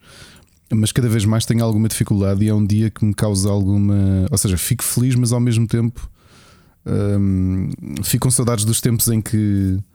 Sei lá, penso em aniversários de quando era miúdo. Por exemplo, lembro perfeitamente do aniversário. Acho que isto foi a segunda vez na minha vida que o carnaval calhou exatamente do meu aniversário. E lembro da última vez que isso aconteceu, eu era miúdo. Lembro da minha mãe ir lá uh, visitar, uh, ter ido lá à casa e de fazermos uma festa de anos. Um, mas normalmente é isso que me acontece nestes dias: é ficar ainda mais uh, melancólico do que o habitual. Então, nos últimos anos já nem digo nada, não é? Quer dizer, Imagina quando estivesse a caminhar para os 50, né? como certas pessoas. Epá, Portanto, pois, pois é, é, é, essa, é esse aspecto curioso, mas acho que o pior, o dia que o aniversário que eu me senti pior até hoje foi quando fiz 30 anos. Sério? sim, sim, foi. Pá, não sei, fiquei muito angustiado. Porque ah, enquanto tu pois tens é, é as 20. barreiras psicológicas É, das décadas. Porque é? enquanto tens 20 e tal, aí eu tenho 20 e tal, eh, 20 e tal, os 20 e não sei o quê. Cheguei, pá, cheguei aos 30, pá, lembro do dia que fiz, antes, fiz 30 anos, senti-me mesmo muito em baixo. Olha, mas queria agradecer-te a ti, queria agradecer aqui aos nossos amigos que, que, que nos seguem, e amigas, não é? Também temos. eh, eh, os, os gráficos, pelo menos, indicam temos, temos tanto homens como mulheres a ouvir o podcast. Ahm, Agradecer-vos a todos eh, o carinho, mesmo que não tenham mandado mensagem. Eh, e olhem, acreditem que a vossa companhia, a vossa existência que ajuda nestes tempos difíceis e, portanto, acreditem que amanhã venha cá o Rui depois de jantar ou não beber um copo eh, e jogar um board game. eh, eu hei de brindar a todos vocês, portanto, amanhã à noite, se sentirem meio embriagados. eh, é culpa minha, eu brindei a todos vós. Obrigado. Muito bom, muito boa mensagem. Muito bem. Olha, vamos, eh, vamos entrar, eh, sei lá, para variar neste episódio. Em... Já falámos de jogos, não? Já falámos do Vamos- Ubisoft e da 11-bit Studios. Sim, mas ligados ao, ao- tema que é, que é basicamente o tema principal de- desta edição. Olha, trouxeste aqui eh, um negócio, né? mais um, um negócio da indústria, a Tencent, que adquiriu comprou eh, a One C. One C Entertainment. E então, pormenores sobre isto. Olha, a primeira coisa eh, é curioso que, que definem a empresa como polaca, mas eu sempre soube que a empresa tinha sede em Moscovo. Portanto, eu, eu sempre considerei que, eu, que um C era uma, também. é uma empresa é uma empresa russa. Não sei porque é que este o, o Daniel Ahmed, Ahmad diz que é uma empresa polaca, mas não. Ah, Pá, porque como são um grupo internacional. Ah, não, é ele, ele espécie- esclareceu. Não, ele esclareceu, é isso. A companhia principal é que é russa, a One C Entertainment, que foi o que eles compraram, é polaca. Portanto, ok, já percebi. Uh, olha, a One, a Company é uma empresa que eu, que eu até conheço bastante e é curioso que eles, pá, desde o primeiro Indie Dome, eles têm sempre, sempre. hum, finalistas no, no, no IndieX. Uh, portanto, são um estúdio que publicam entre double A's e, e indies e hum, especializaram-se muito no início com jogos de estratégia e wargames, mas entretanto foram, foram diversificando uh, o seu catálogo. E fiquei surpreendido de os ver a comprar, sabes? Uh, eu, eu- obviamente, sabes que esses negócios não são, não são feitos de um dia para o outro. É, mas eu até cheguei a pensar: será que isto já havia aqui movimentações da Tencent de estar à espera de repercussões negativas? É, Porque sendo a Tencent chinesa, não é? repercussões negativas da. hum, Ah, não, já era desde novembro que estavam a tentar comprar. comprar. Ok. Sim, até, mas a Tencent é uma empresa que é dona de montes de empresas ocidentais. Portanto, a Epic Games, a Riot, ou, ou não A é totalmente, mas uma grande porcentagem, né? A miniclip? A, a Miniclip é deles também. É. Pronto. Ahm, portanto, é, é normal. Vamos lá ver. Há muita gente se calhar não sabe quem é a, a UC Entertainment. Ok? Porque eles são jogos mais ou menos de double A's ou Uhum. indies mesmo, né? Uh, normalmente, Uh, eu lembro-me da 11 Company como os primeiros jogos deles serem simuladores de voo e essas coisas. Estou correto? Lembras-te dessa fase deles? Uh, se- ainda- eh, sim, mas eu. uh, que era aqueles de hum, simuladores de voo de Segunda Guerra Mundial. guerra? não é? Sim, sim, sim. Não, É isso e os Pronto. RPGs, tipo o, Elven, o King's Bounty, não é? O Depois o- Bounty, o Man sim. of War, que acho que foi dos grandes sucessos deles, que, que a série que lhe deu muito dinheiro, não é? Que era um, um, um real-time strategy. Aliás, eles durante muito tempo eles dedicaram-se bastante aos real-time strategies, mas depois diversificaram o, o catálogo. Portanto, tu vês epá, tantos jogos que, que já foram finalistas do, do Indie Dome e do IndieX. Olha, lembro-me de um jogo deles que foi um dos jogos favoritos do Machado da Gamescom 2015, que é o Real Politics, Pá, que não é de todo um, não é um jogo para toda a gente, mas era um jogo muito, muito detalhado em termos de. hum, Era um- jogo de estratégia política uh, realista, não é? porque era passado na.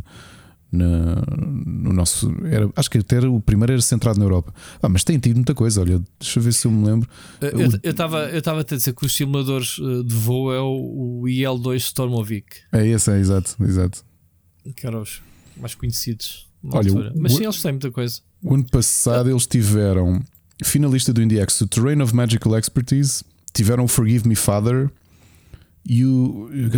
Ou pelo menos concorreram. Eles, eles normalmente concorrem com 7, 8 jogos ao IndieX, ok? E têm tido coisas muito interessantes, mesmo muito interessantes.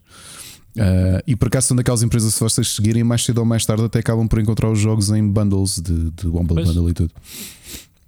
Muito bem. Olha, vamos passar a, mensagem do ouvinte, José Santos. Olá novamente. Vou começar por ignorar o meu conselho da semana anterior e responder a dois pontos da semana passada, só porque se interligam com a minha questão a seguir. Eh, só experimentei o board game Red Rising numa versão online, disponibilizada pela editora na altura do lançamento. Apesar de perceber o que quiseram fazer, na minha opinião, não se aproveita ah, nada bem o mundo e a história. E isso vê-se quando o Ricardo falou do Institute como um instituto científico ou algo similar, em vez da, da ligação ao local onde passa a prova principal do primeiro livro. Ou seja, para jogo baseado na marca, é demasiado abstrato. Como jogo em si, não achei algo suficientemente bom para ter na coleção, apesar de ter aqui em casa uma ou duas cópias seladas. Eh, esse toque que ainda ficou por aqui leva-me à segunda pequena adenda. Eh, o fecho da loja não esteve relacionado com o Covid. Era uma loja online gerida em part-time, apesar de não ser por isso que tivesse menos qualidade ou dedicação. Eh, e entretanto surgiram outras oportunidades profissionais que de momento são incompatíveis com isso. Claro que custou muito fechar, eh, mas foi por boas razões. Agora, porquê é que eu estou mais seletivo em relação aos jogos que compro? Porque ao contrário de muitas pessoas no hobby que passam os 100 jogos, os 500, os 1000, eh, eu apesar da temporária posição privilegiada, cheguei um pouco acima dos 50 e vi que tenho muitos jogos excelentes a apanhar pó e só comprava novos pela novidade eh, e depois de jogar com sorte umas duas vezes a dois iam parar ao mesmo sítio. Um, isto porque, para além de outros fatores que contribuem para a falta de tempo, a pandemia veio roubar os encontros locais, uh, onde a pica para jogar é outra. Mesmo agora, ou eventualmente voltarmos, temos tantos jogos novos para experimentar em grupo que não sei quando é que vamos apanhar o backlog. Então, em duas questões relacionadas. Uh, Ricardo, como é que geres esta questão? Apesar de teres uma gestão de tempo mágica para fazer tudo e mais alguma coisa numa só semana, de certeza que tens aí muitas caixas que são mais para olhar do que para outra coisa qualquer principalmente metendo monstros do Kickstarter à mistura, como o Horizon Zero Dawn. Um, também abrandaste o ritmo de compra nesta altura. E claro, quando é que vão voltar a uso uh, nessas lendárias sessões com o João Machado e com o Rui, uh, com live stream incluída? É que eu acho que vocês têm que se dedicar a produzir mais conteúdo. Um, que isto de fazer um podcast por semana e inserir lista de programas e conteúdo interminável não está com nada. Até para a semana. Muito bom, José, muito bom. Não sei, já agora, pessoal, não sei se o José está a vender as cópias dele do Red Rising, mas se tiver, avisem ou comentem aí nas redes. Pode ser que o José vos venda Eu já uma cópias. esperava outra intervenção do Red Rising. Eu próprio estou com um hype do caraças. Não sei do que é que vocês estão a falar, não conheço nada, mas se calhar, eu se calhar vou comprar. Olha, mas é isso, ó ó Zé. Eu também estou a sentir isso. uh, Passou-me zero do, do lore, zero. Portanto, aquilo chamar-se Red Rising ou ser um jogo sobre o universo Split Chicken era igual ao litro. Sinceramente. Olha, Split Chicken no jogo de tabuleiro. O da rádio é comercial, porque é que não há o do Split Chicken? É é um dia, um dia, um dia. Olha, em relação à tua dúvida, eu já abrandei muito, muito, muito, muito, muito mesmo. Uh, precisamente por isso, no início da pandemia senti, eu, eu acho que toda a gente passa, toda a gente que se mete no hobby dos board games passa por esse ritmo de compra. Nós tivemos um primeiro fulgor em 2008, eu, a Ana e o meu grupo de amigos. E nessa altura nós não tínhamos filhos, depois comprámos casa. uh, O nosso grupo começou a comprar casa ali em 2009, 2008, 2009, e portanto dávamos ao luxo de fazer quatro noites de board games por semana. Ok? Uh, Quando era fim de semana, quando era dia de trabalho, íamos a casa uns dos outros beber um café e jogávamos o jogo mais curto, uma coisa de uma hora e meia, e, e íamos para a nossa casa uh, descansados. O que é que acontece? Nesse período em que nós, uh, eu já contei aqui, fomos uma Lisboa Con, conhecemos o Dominion, que é o pai dos deck builders, o primeiro jogo de deck building que existe, do Donaldo Ex Vacarino. E, e gostámos tanto do jogo que tivemos duas semanas em que estávamos sempre a jogar. Houve uma noite tivemos aqui tipo 4 horas a jogar Dominion e o Dominion é um jogo curto, portanto nós estávamos constantemente a jogar Dominion. E então ganhámos tanto este gosto pelo hobby que de repente demos por nós a comprar jogos eh, em catadupa. Portanto, como éramos vários, era eu e Ana, obviamente contávamos só com, com um, eh, mais os nossos 3, 4 amigos, toda a gente a comprar eh, dois jogos por, por mês. O que é que acontece? Quando íamos a casa uns dos outros, e depois quando nós comprámos casa, passou aqui a ser um bocadinho mais, mais ou menos o sítio oficial dos jogos, a malta vinha cá, jogávamos um jogo, ok, próximo. E então muitos jogos só jogámos uma vez. Acabámos por acalmar um bocadinho o hobby. Eu ganho, eh, eu começo a investir mais a sério em board games foi por causa do Kickstarter. E já não me lembro quem é que foi a. Ah, já me lembro o que é que aconteceu. Em 2014 2014 ou 2015 eh, tinha conhecido o Marco Janeiro e a Maria João Andrade há muito pouco tempo e fui à casa deles. Eles tinham um jogo de um género que eu gostava bastante, que é os jogos de worker placement. E quando viemos para casa, eu vinha a dizer: Não, teve que ser. Ah, sim, foi isso. Quando viemos para casa, eu estava a dizer: "Ah, pá, isto deu-me vontade de jogar um jogo que é o Alien, um, Frontiers. Que um amigo nosso tinha, Ana disse: É pá, pois é, mas como nós não estávamos a marcar muitos encontros com esses nossos amigos, Ana disse: Olha, vê lá se isso se encontra online.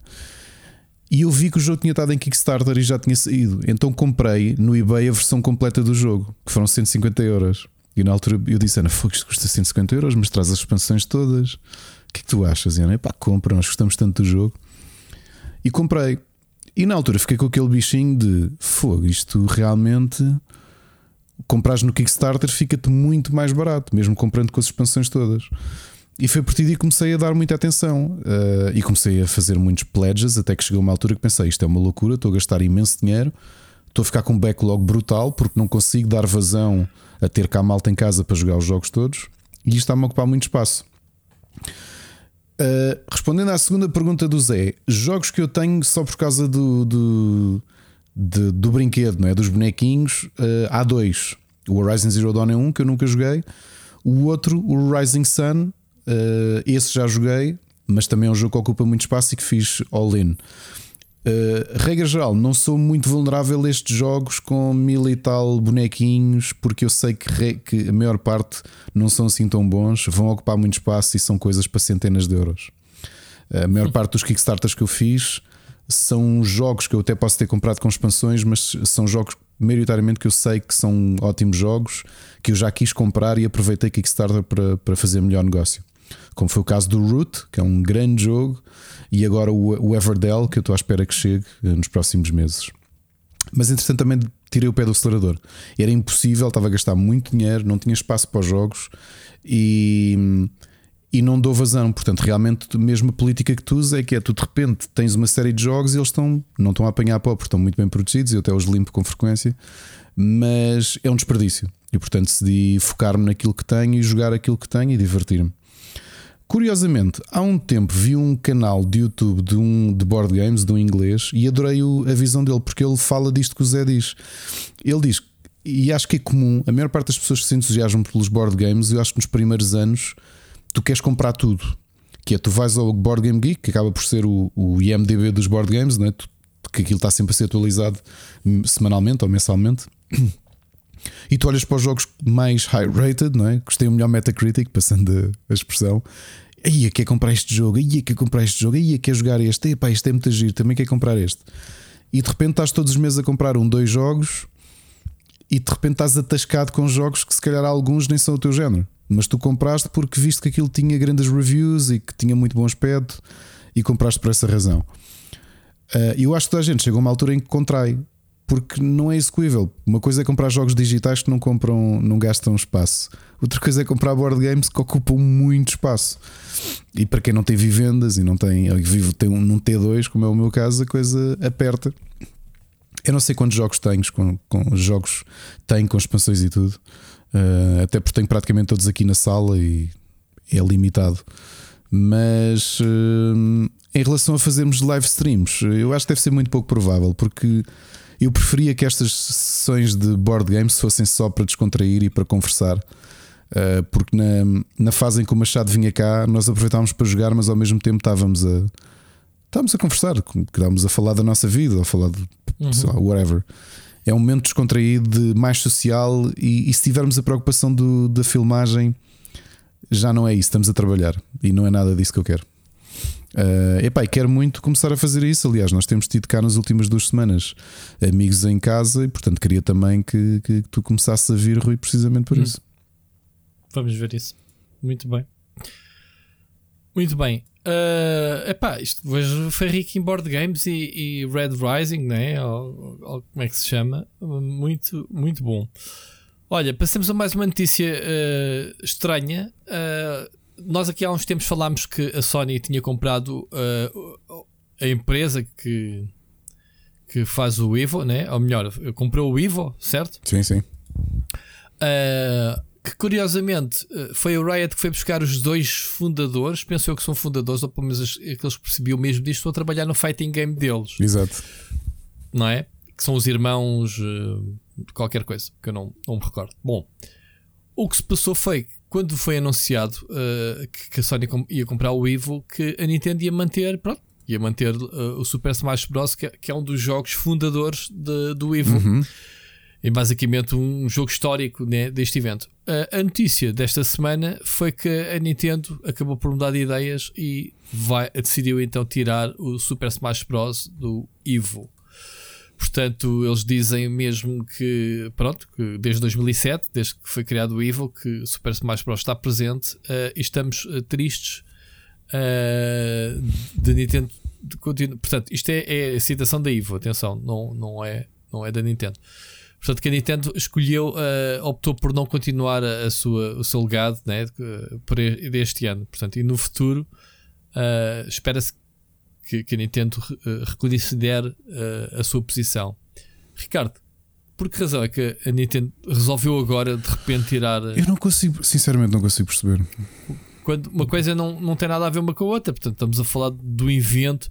Se, quer dizer, uh, ser um evento da Sony, uh, perdeu algum, alguma posição no evento, a Nintendo? Ou o que é que aconteceu Eu aqui? Sei. Estamos a falar de um evento de celebração de jogos de combate. Exato, exato. É o maior evento de, de maior evento. Games. Portanto, um local onde a Nintendo promovia a série Super Smash Bros. desde sempre. Não é? Porque é, é mesmo isso, é, é, é, um evento de promoção. É estranho, está lá parece, parece que prejudica mais o próprio Super Smash, porque a cena competitiva vivia muito do. do... Epá, yeah. deixa-me cá ver um equivalente. O o Benfica comprar a Liga dos Campeões e o Sporting que precisa da Liga dos Campeões e o Porto dizendo pá, então assim não vamos. Pronto, assim não vamos, olha, não quero. É, é, é, muito, é muito estranho mesmo. Muito estranho, não é? Pode ter havido alguma coisa, sei lá, alguns compromissos que não são públicos, não é? Diz que a Nintendo vai, vai passar, pronto, vai, vai criar os seus, os seus próprios eventos globais uh, relacionados com, com Super Smash Bros. Em parceria com uma organização chamada Panda Global, que eu não faço ideia de quem sejam. Mas quer dizer, em vez de haver aqui uh, se juntarem, não é? Os meios e tentarem fazer coisas giras, uh, há uma separação, não há cá misturas, não é? Nintendo sempre teve um bocadinho essa posição do não há cá misturas, não é? Ou, ou estamos nós em exclusivo ou não, está, ou não estamos como ninguém, não é? A nível geral, a Nintendo nunca gostou muito de misturas nos eventos, penso eu. Ricardo. Mas eu não consigo, eu não consigo. Sim, mas eu não. Eu não consigo ver o que é que, o que, é que tem a ganhar. Não tenho mesmo. Pronto, há há aqui uma coisa, há aqui uma coisa a esclarecer. Se a Ivo, apesar de ser a, Ivo, apesar de ser a Sony, se mantiver como um, um, um evento de competição, eles podem lá ter a mesma ao jogo em competição. Não têm lá o suporte oficial como sponsor da Nintendo, mas nada impede de não fazerem as competições com o jogo, ou, ou impede-os. Ou, ou a Nintendo pode simplesmente vetar isso. Eu acho que não. Eu acho que não. É estranho. Pá, a sério, não consigo ver. Não consigo Muito ver. bem. Oh, Rui, voltando só, voltando só agora, há bocado falámos do 11 Bit Studios e desculpa voltar atrás, só para avisar que Uhum. nos próximos 7 dias, eh, todas as compras que fizerem do Steam World Heist, que eu adoro, eh, é, um, é um grande jogo, e do Bridge Constructor, eh, revertem todos para ehm, a Cruz Vermelha hum, Internacional, não é? para apoiar o, a Ucrânia. Portanto, se também não tem nenhum destes dois jogos que são excelentes, o Steam World Heist e o Bridge Constructor, aproveitem. Uhum. Uh, vão se divertir porque são dois jogões e, e ao mesmo tempo estão, estão uh, a ajudar. ok? Cer- Certamente vai haver mais iniciativas da indústria do- dos videojogos, eh, o, que é, o que é sempre muito, muito, muito fixe. Ricardo, este programa é, há muito, eh, muita mensagem de ouvido, mas estamos eh, a acelerar, né? está fixe o ritmo do, do programa. sim, Temos que fazer isto mais vezes, eh, mas pronto. Vamos ah, à mensagem do ouvinte. Neste caso, o Bruno Carvalho que mandou uma segunda mensagem. Aliás, a terceira, a contar com a tua de antes. Portanto, o Ricardo, o Ricardo, o Bruno teve muito ativo. Vamos só ver aqui um, um tema que ele também lançou. Mas fica aqui a sugestão, Bruno. Quando for assim, junta tudo no mesmo áudio. Isto causa aqui alguma entropia de organização do, do alinhamento e do, e do obviamente da edição. Ah, dispersa mais, ok? Mas pronto, fica aqui a tua, tua- a tua mensagem. Olá Rui, olá Ricardo, Eh, cumprimento também todos os ouvintes. Eh, Numa declaração, o Sr. Kevin Feige, presidente da, da Marvel Studios, eh, diz que os Avengers The Endgame é o último filme de Avengers, eh, fechando assim a Infinity Saga. Ora, em 2021, o Sr. Kevin Feige tinha mencionado um quinto filme um, de Avengers, eh, já em andamento, para construir uma nova saga. Eh, o que é que leva a esta mudança de planos? Um, será que é dificuldade em renovar com alguns atores? Alguns deles já não caminham para novos. Um, é para vocês um bom desfecho para os Avengers acabar com o Endgame? Um, e será esta a entrada no MCU dos Young Avengers? Um abraço e ouvimos para a semana. Ok. É, Eu acho que tu respondeste à tua própria pergunta. A gente já tinha que falar nisso, né? Eh, tudo se está a compor para o New Avengers, Ricardo. O, o- a série Hawkeye lança eh, a nova arqueira, né? Sim.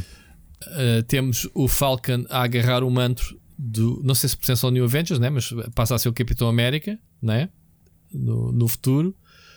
Eh, ainda vemos algumas personagens até filmes a solo, o Doctor Strange, o Thor. eh, Epá, Relembra-me que eu já me esqueci. Na, na, na WandaVision ela tem filhos. Tem, não Tem. tem? Pronto, Dois então é filhos. Isso. Sim, é isso. Eles também vão ser New Avengers. Pronto, e tiveste eh, a- também ai, a Natasha, a, a Viva Negra, a passar o manto à outra Viva Negra, à sua irmã.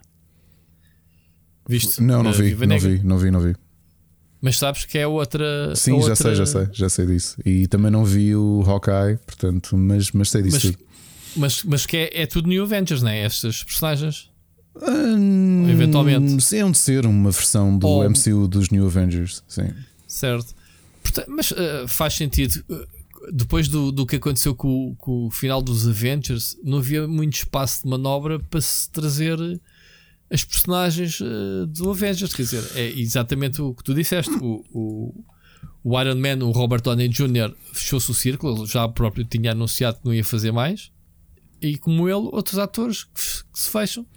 Eu acho Já aqui que falámos eu, que, que, que o MCU vai ser cósmico, né? eu acho que a Eh, Marvel vai ser, é muito inteligente nisso, mais do que a DC está a ser. Porque tu, se reparares, a DC está fechado no loop em que está constantemente Yeah. a fazer reboots aos mesmos personagens. Yeah, yeah. O que é uma pena porque eles têm um ótimo acervo que continuo a dizer que usam mal. Uh, os Titans, para mim, são um exemplo disso. Há quem goste da série, eu não gostei, e Titans é das minhas coisas favoritas. Uh, Justice League, nem preciso dizer, aliás, são as duas. Tirando o Batman, são para mim o que melhor a DC tem, para além do Legion of Superheroes. A Marvel, acho que faz muito bem isso, que é uh, estende, uh, não gasta. Uh, Iron Man, sim, ganda poder, lançou o universo todo. Uh, passa, portanto, eu acho que ganha duas maneiras. Primeiro, porque valoriza mar- a marca de mais personagens, Uh, e segundo, porque realmente expande. E, e- e- e acho que é muito difícil tu sentires um. Imagina que nesta fase ias ter o Iron Man 7, a coisa perdia gás, o universo perdia interesse. Começavas a ter menos eh, bilheteira, percebes? Tu tens que dar espaço para respirar. E acho que isso a Marvel está a ser muito inteligente, até com as séries. Não está a fazer overplay. Pá, genial. Eu continuo a achar que. Eu, eu posso não adorar tudo, e vocês sabem que eu às vezes sou muito crítico eh, por achar que se podia ter utilizado melhor o, o material original, mas eu acho que o, caminho todo que tem feito com o Marvel Cinematic Universe é flawless, é inteligentíssimo como estratégia. Ah, e, e depois também tens aqui uma coisa eh, que vale a pena eh, referir. O, o Avengers é o grande pilar. Portanto, se formos a ver os 10 filmes que mais dinheiro eh, deu a, a- ao- do MCU à Marvel, foi os filmes do Avengers, obviamente. Mas depois tu tens eh, filmes como o Black Panther eh, que saem fora né, do- do- do- dos principais, que rendeu bastante, ganhou, foi o único que ganhou Oscars, se não, se não me engano, Ricardo, não é? Até agora.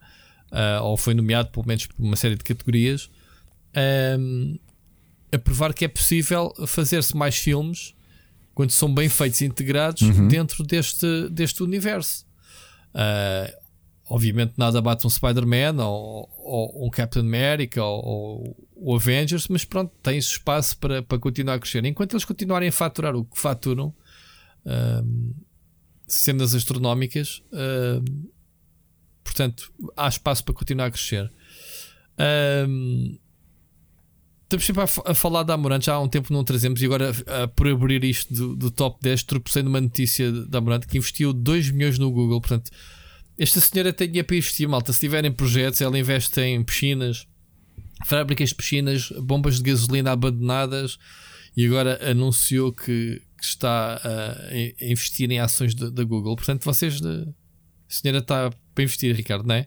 Se ela quiser comprar os investir, podcasts de videojogos, Pá, eu acho que sim, em português ainda por cima, que eu acho que seria uma adição brutal ao catálogo de cenas Sim, sim. inúteis que ela investe, mas que lhe dão bué de retorno monetário. sim, sim. Portanto, acredita que, pronto. E Eh, podíamos filmar os dois alguns. Podíamos ter umas edições especiais eh, na piscina com ela. Não, não é preciso estarmos a. Não, não levem isto já para o Chavascal. Era só mesmo Não, não, em de- boxers com bolinhas vermelhas, Yeah. Ricardo, estou-te mesmo imaginar. Eu nem, lá. eu nem fazia depilação Ah. nem nada, ia para lá. Pois era chato porque eu estava como aos cães a deixar muito pelo na, na piscina, mas pronto, peço desculpa. E, e- e depois ela chamava de Chewbacca ou assim uma cena assim mais, Mas é mais só, do, eu é só do pescoço para baixo. Que depois o resto. Não, agora tem cabelo comprido, não é? Pronto. Uma espécie de cruzamento entre Tony Ramos e Júlio Pereira. Ah, muito, muito bom. Tony muito Pereira. bom. Portanto, O Júlio Ramos. que, que grande investidora. Pronto. Grande investidora. Ah, Ricardo, vamos avançar. E isto é sempre a abrir, malta. Isto é. O programa é vosso.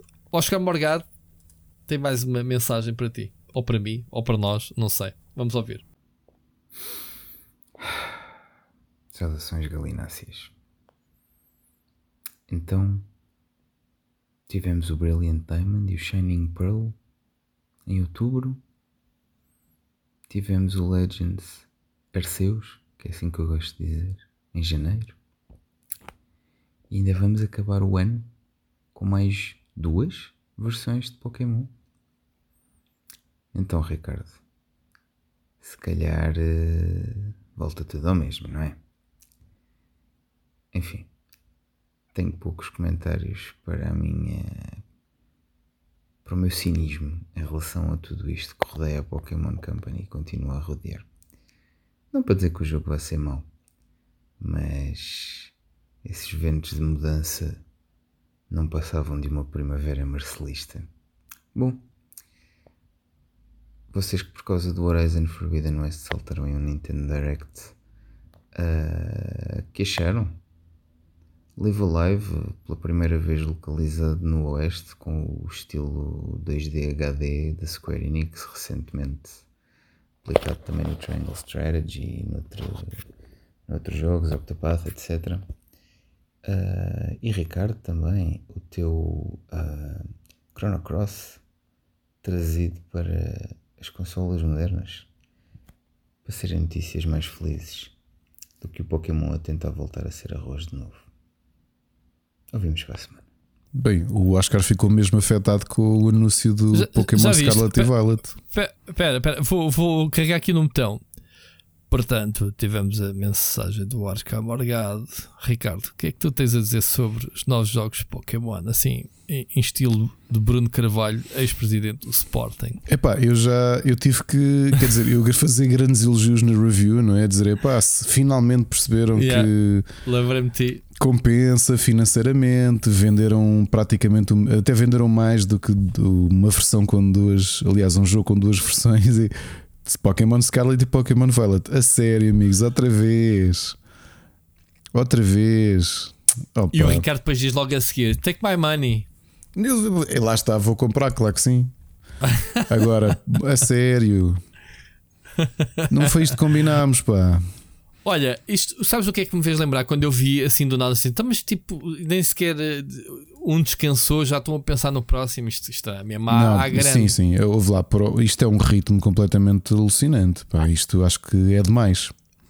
Portanto, no espaço eh, lançaram há meses o remake né, do, do Shining Pearl, como é que se diz? o Brilliant Brilliant, Diamond, Brilliant tipo. Diamond e Shining Pearl. Mas é assim, tu Exato. tiveste anos. O, o ritmo com que, hum, com que os Pokémon têm sido é mais alargado do que isto. Isto está completamente eh, intenso, meu. Uh, pronto, Uh, o, o que me leva a crer é que este, não, não, uh, Oscar, Arceus, assim é que se diz, uh, foi, um- foi um, um tubo de ensaio para eles uh, apalparem aquilo que eles uh, chamam de mundo aberto, à exploração, que vão adicionar à série que funcionou bem neste spin-off, não é? Eh, os fãs não reclamaram com isso, pelo contrário. E agora vão voltar a um, ao, ao est- ao estilo normal, né? os, os tais eh, treinadores, os ginásios, grafismo mais colorido e, pelos vistos, mais bonito pelo trailer, não é? Do, que- do que o Arceus, mas com um open world, com a possibilidade de ver os, os Pokémons no mundo onde eles estão. Eh, são as novidades, né? Deste, deste novo, além, obviamente, da nona geração de Pokémons, novos starters, novos Pokémons, como é óbvio, nova região. By the way, ouviste, ouviste que foi inspirado na Península Ibérica também? Sim, sim, sim, sim, sim.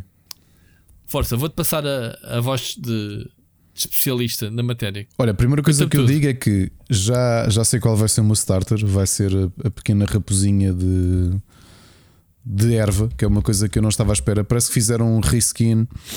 ah, Deixa-me saber como é que ele se chama.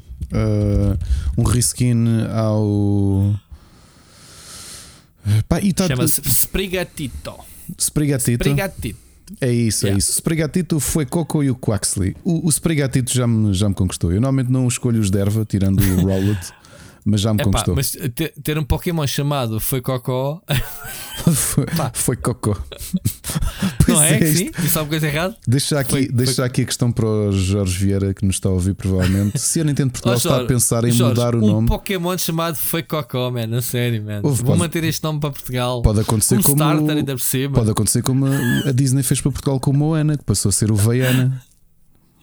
Oh, e o, o a, marcas de carros então é uma coisa maluca. Lembras-te na altura havia o, o, o Ford Ascona, aí não se mudou, mas agora o ah, foi a, a Kia, acho que era não, a Kia, não, não era a Kia. Tinham o Não, era o Opel, Opel Ascona. Sim, mas agora recentemente foi lançado, não é a Kia, pera, deixa-me pensar. Não interessa, era qualquer coisa Kona com capa. Sim, por causa, da, por causa da cidade havaiana. Portugal mudaram o nome. Opa, o modelo é diferente. Estás a brincar? Eu- já falámos Yeah. disto, foi como a história da Rexina, não é? Na altura, o desodorizante. Que, que foi então, uma ironia. era o Hyundai, já agora Hyundai Kona, ok? Uh, teve que mudar de nome porque uh, Mas agora até tenho foi curiosidade. notícia no Brasil. Olha, notícia no Brasil: novo SUV da Hyundai Kona vai mudar o nome em Portugal para não ser palavrão. Mas, mas se calhar a, a Os brasileiros. Não, porque no Brasil não se diz esta palavra, diz-te buceta. Mas sabes, provavelmente aqui a Nintendo Portugal vai mudar o nome e não se chama Foi Coco, foi, vai se chamar outra coisa qualquer. Ou Foguinho, vai ser o Foguinho, que é para não. Então, Então, então sabes como é que se chama o carro? É Kaiwai. ok. Hyundai Kaiwai? Dai Kaiwai. Foi Coco. Que fui Olha, ver quando andei à procura de carro. Mas acho muita piada Então? aos, aos, aos starters, estão muito giros. São giros. É, o, São. Spaghetti está muito giro. É, Está mesmo muito giro. E sim, isto vai ser inspirado na. Não sei se vai estender-se para a Península Ibérica como um todo, mas Espanha garantidamente. Até se vê aquela, aquele edifício central com a, com a Pokébola. Aquilo é obviamente o, o- a Sagrada Família. Né? Ah, agora vamos ver. Isto vai ser open world. Já está alguma coisa confirmada? Vai ser Sim, como, sim, sim. É como o Arceus? É oficial. Yeah. Ok. Ou seja, as cidades vão estar interligadas com as áreas selvagens. Vai estar tudo interligado. Aliás, se calhar até vai ser mais eh, expansivo com o Arceus, porque o Arceus acaba por ser hubs interligados. Sim. Neste caso, não sei se será a mesma coisa. eh, Estava a ver é screenshots e tirando world. das cidades, o, o- o- a parte selvagem continua a ter um ar muito pobrezinho, pá. no qual no trailer do, do novo, Uh, Sim, e- ou estás a do Arceus? não, não, do, do novo, já estou a ver. Uh, parece tudo assim um bocadinho. Pronto, há aqui um mapa e vamos pôr aqui umas árvores espalhadas, que é para isto parecer que está cheio. Que pena. Mesmo assim, achei muito mais. eh, Parece-me mais colorido. É colorido e disfarça um bocado, sim, sim. Disfarce. Yeah. Uh, Mas eh, mais coisas, conta. Querias saber tudo, meu. Não, Que- não que é há, vai não há- não há muito a saber. Pá, o que eu acho é que é um exagero. Pá, lançarem dois eh, jogos da série principal no mesmo ano isto, ano, isto nunca aconteceu. Quer dizer, no espaço de dois meses, dois meses, 12 Epá, mas meses, o- lançar três o, jogos. O, Arce- o Arceus não é de série principal. É, sim, é canon, é canon principal, mas Epá, não é, é um- a estrutura eh, tradicional, não é? E então? É um pá, foi, Epá, ali o nome Legends está tá mesmo a ainda chamar assim é muita coisa. Acho que deviam ter dado um bocadinho mais margem. Bolas, isto é uma. Quer dizer, por outro lado, eles, eles dão-se a luz de fazer isto, porque não. Há bocado estávamos a falar de. Da Marvel não fazer overplay às coisas deles. A Pokémon Company pode fazer, que malta como eu vai comprar na mesma. Portanto, Sim, mas houve uma coisa. ah, Lembra-te que este, este jogo é uma sequela direta do Sword and Shield. Ok? Que saiu quando? Sword and Shield já Sword foi há uns 2017 para aí. não, não foi nada. Não, não foi tanto. Não, foi, em do- foi 2019.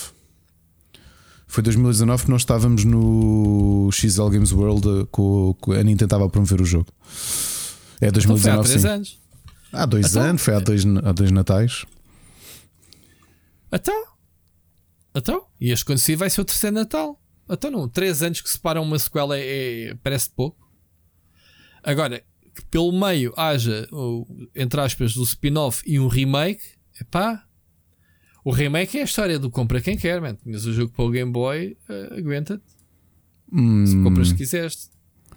Não é? Nim, Digo eu. nim. Digo eu. Eu acho que eu, eu Mas- parece um bocadinho mais, portanto, ou seja, tu em 2020 não tiveste muitos lançamentos porque saíram as expansões do Sword and Shield, que foi ali aquele teste que a, que a Pokémon Company fez com, com, com o sistema de expansões e Season Pass e coisas do género. Ah, mas eh, anos muito Foi o primeiro, ativos. o primeiro exclusivo para a Switch também, não é? Yeah. Mas muitos, uns anos muito ativos. Quer dizer, se quisermos saltar para 2018, vamos ver aqui. eh, quando sair o Scarlet e o Violet, em, há de ser terceira ou quarta semana, segunda ou terceira semana de novembro deste ano, em 4 anos, a Nintendo lançou Let's Go Pikachu, Let's Go Eevee, Sword and Shield, as expansões do Sword and Shield, Brilliant Diamond Shining Pearl, Legends Arceus e o Pokémon Scarlet e Violet. É muita coisa. É muita coisa mesmo. Ainda tiveste aí mais uns. Uns ainda tiveste spin-offs. O, o, Tiveste o, Café Mix. Não, estou a falar do da Switch. O, da Switch. Da, o, o, o Battle Royale. Ah, pois, exato. Ba- olha, Battle Royale, desculpa. O MOBA. o MOBA. Sim, sim, sim, sim, sim. Olha, estava-me a esquecer desse. Yeah. Ah, outra coisa gira é que foi que eles anunciaram eh, eh, eh, uma nova geração para Pokémon Go também. Já não me lembro qual é que era. Viste isso? Não, isso não vi. Eh, Digo-te já. E, e já é tipo hoje, malta. Pokémon Go, dia de carnaval, saiam à rua porque há uma nova geração para apanhar. Digo-te já qual é que eu escrevi sobre isso hoje. Eu só que agora de cabeça não me recordo. Ah, já viste, Ricardo? Muita coisa. Ah, e há também novidades para, para esse. Para, o- para, o- para o MOBA. É? Eu, Pá, eu já não mexo, eu eu, não quero perdi. outra vez. Eu, não, eu Epá, eu- perdi, eu eu, eu eu estava mesmo viciado. Olha, sabes que a única vez que ele veio a, a Switch para a praia foi para jogar Pokémon? Qual? Alguém, alguém acredita nisto? Sim, Eu também jogava, fazias hotspot. fazia o spot com o telemóvel e apanhava a jogar. Ainda fez umas boas vitórias na, na praia. Vai receber a, a, a, a região da Alola, portanto, o Ok. Pokémon Sun and Moon, ok? E os, os Pokémons a partir de hoje, dia 1 de março, malta. Portanto, quem for jogar Pokémon Go, muita novidade. Ricardo, não, não faz sentido então para ti, como fã, eh, tu representas a maioria dos fãs ou, ou é só tu que tens aquele amor-ódio tipo já chega, mas eu vou comprar as duas versões Não tenho, diferentes não do jogo? tenho ideia. Uh, há muita gente que eu conheço que não, não que gosta e que não investe desta maneira, que é, é mais esporádico. Epá, eu tenho, eu tenho de fazer. Uh, mas, mas gostava mesmo. Tu acreditas que eu, quando fiz agora Completionist ao Arceus, fiquei naquela, ok, pronto, este ano já estou despachado de Pokémon. Epá, juro-te. O Oscar manda uma mensagem e eu não estava a ver Foi um bocado cínico. O Oscar, portanto, não está muito satisfeito ele também com, Não, porque ele mandou, anúncio. não, ele mandou uma mensagem a dizer assim: outra vez arroz. Eu pensei que ele estava a falar do empate do Sporting. e eu, falar do quê? E ele, o Scarlet e o Violet. E eu, hã? E ele, Pokémon Scarlet e Violet. E depois é que fui pesquisar. E eu, ok, anunciaram Yeah, isto Foi assim. anunciado ontem do nada. Yeah. Não está à espera, está à espera isso acontecer para 2020. Eu achei que este ano já estávamos. Já estávamos feitos de. Estava fixe, estavas fixe já este ano. Sim, é que isto tem este ritmo, quer dizer, isto em termos de toxicodependência, meus caros. Então, se eles precisam de ganhar dinheiro, mano, e isto continua a faturar muito, tens de te aguentar. Tens, tens que pagar e mais nada, né? É, e, por isso que eu e estou aqui. consumires, e, e consumires. É. Muito bem, avancemos. Vamos lá. Vamos lá, vamos ouvir a última mensagem que é do Miguel Nogueira. Como é, meus amores? Estão bonzinhos? Ahm, pronto, como já sabem então, recomendação da semana: ahm, Sete Psicopatas e ouvimos-nos para a semana. Não, estou a brincar com vocês. Não, venho aqui deixar-vos uma pergunta, só para vos dar um tema de discussão que acho que podem até achar interessantes. ah, interessante, desculpem, e, que é eu fui ver o Uncharted. Uh, não desgostei, é um bocado como o Free Guy. Um, é um bom filme de domingo à tarde, como se costuma dizer. É um momento bem passado no cinema. Uh, eu gosto de ver estes filmes com a minha filha. Ela já tinha ido ver comigo o Free Guy porque ela queria ver por causa uh, do, do ator do Deadpool. Era a principal coisa que ela queria ir ver. Uh, e de- desde aqui peço já que não chamem a CPCJ por a minha filha de 11 anos já ter visto ambos os Deadpools. Uh, mas o pai sou eu e eu é que sei. Uh, portanto, eu até gostei do filme uh, e foi um momento bem passado. O que é que eu queria perguntar-vos? Que propriedades da Sony é que vocês gostariam de ver adaptadas a filme e acham que funcionariam a filme? Já sabemos que o Last of Us vai para a série, não acredito que fique mal feito, principalmente por ser HBO e das pessoas que estão envolvidas na produção. Um, mas o que é que vocês gostariam? Gostariam de ver um God of War uh, no cinema? Gostariam de ver um Forbidden uh, um Horizon no, no cinema? Eu acho que eu acho que aquele mundo de- e aqueles e aqueles e aqueles animais do Horizon do, do, do lá estou eu com o Horizon com o do Horizon uh, resultariam perfeitamente. Um, falem um bocadinho sobre isso, dos vossos filmes, dos vossos jogos preferidos da Sony. Uh, quais é que gostariam de ver adaptados a cinema e quais é que vocês acham que poderiam resultar, ok? Agora sim, ouvimos para a semana. Ó Miguel, percebi agora o que é que me disseste ao telefone hoje do Forbidden e do Horizon. Eh, realmente já percebi que estás a trocar o nome todo. Lindo. Uh, Rui, que séries é que gostavas da, Sony gostavas de ver adaptada Olha, a cinema? Eles, eles, se cheirar o dinheirinho, eles têm muito material. Já disseste duas que eu acho que sim, que faz sentido: God of War e o, e o Horizon. Como é que é? Forbidden? Forbidden e. Forbidden, Forbidden e o Horizon uh, fazem sentido. Aliás, o- o- os universos estão criados do, do Horizon, então, Jesus está, está mais criado. O mundo pós-apocalíptico ficava muito bem. Eu, se calhar, o Ghost of Tsushima fazia também sentido. uh, também uh, como, como filme a demonstrar uma, uma cultura, né? A, a cultura do Japão. uh, não é feudal, né? Que se diz, Ricardo, mas é ali. Foi na, nessas da invasão, a épocas. invasão mongol, era, era, era Mongol, engraçado. Pronto. Tínhamos aí bom material. Uh, sei lá, um, um grande turismo da movie, porque não? Se há o, o, Fast and Furious. o Fast and Furious e, e houve o, o Need for Speed, portanto, yeah. Uh, pá, já vimos o Ratchet Clank que funciona muito bem como animação e, portanto, como filme, se calhar seria estranho. Portanto, não. Sei lá, Ricardo, mais coisas. Olha, Uh, sugestões inesperadas. Returnal. o Infamous, olha, o Infamous também. Sim, o Returnal. Olha o Returnal também, yeah. Returnal podia dar um bom, um bom jogo, um bom filme, sabes? Uh, indo um bocadinho mais atrás, deixa-me cá pensar. Uh, vou aqui pensar o que é que Um podia. Buzz, Buzz the Movie. Olha, Bloodborne. O Blood... Ah, se o considerarmos sim, o Bloodborne é da Sony. Sim. É pá, eu, eu para mim continuo a dizer que o Bloodborne tem dos melhores eh, ambientes do, da From Software. Mas pronto, já lá vamos, já lá vamos, já lá vamos para a frente. Yeah. Acho que sim, que tem bom material. E o, Ni- o Nioh, se calhar, também tinha potencial. Se não fizer o Ghost of Tsushima. Qual? O Nioh. Qual é o Neo? É o. Ah, Niho, Niho. Nioh. Ok. Niho. Pois. Eh, mais mais eh, mitológico, não é? Mais. Não sei se o Days Gone. Eu não joguei, portanto não consigo dizer se tinha mundo interessante ou não para, para fazer O, o Days Gone já tens o, o Walking Dead e, e 50 se- imitações, já era- só mais um. Olha, o Heavy Rain também, apesar de não ser um jogo exclusivo deles. Olha, mas ias um bocado mais atrás e tinhas o Siphon Filter. Se a malta não Ah, quisesse então fazer o também tens filme o Socom. do... Pronto, então bora lá buscar o Sha- Shake Norris para fazer um Socom.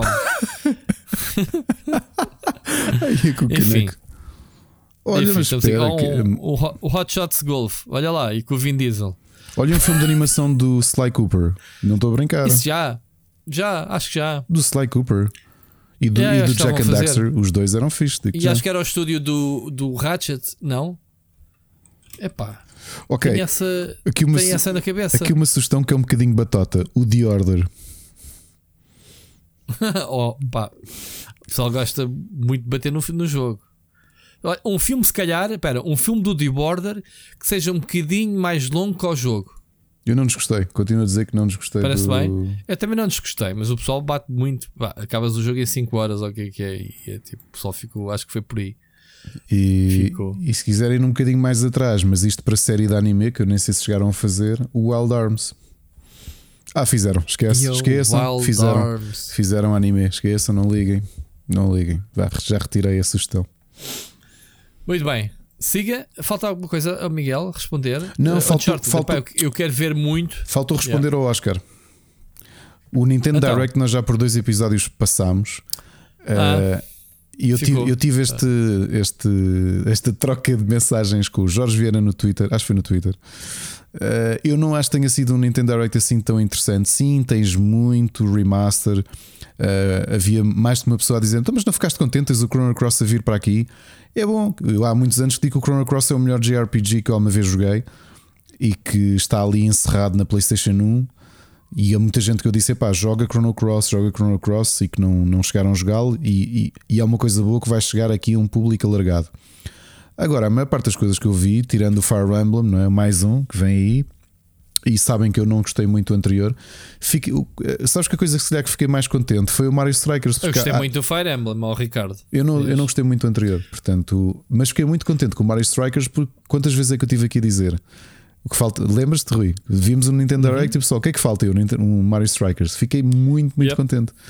Agora, o resto, do- tirando o Kirby and the Forgotten Land, que eu estou muito ansioso por jogar, grande parte das coisas que vêm aí ou são jogos que eu já joguei no Apple Arcade, ah, ou remasters ou ports para Switch. Portanto, sim, ok, tens um catálogo interessante. Um, o anúncio dos novos um, DLCs para Mario Kart 8, eu, eu, eu pus as mãos na cabeça. Pá, não sabia o que é que ia de responder a isto. Pois, estava toda à espera do Mario Kart 9 e não, vamos continuar a esmiuçar o 8. Mas outra boa notícia: Xenoblade. Chronicles 3 para este ano já. Portanto, Ah, sim, esse acho que foi uma das melhores notícias mesmo. De resto, portanto, sim, vamos ter um novo Fire Emblem, vamos ter um novo Mario Strikers, um Kirby e um Xenoblade este ano. Portanto, é um bom ano para mais o Triangle Strategy que sai já esta sexta-feira, Uh, o Live Alive também que, que sai em julho.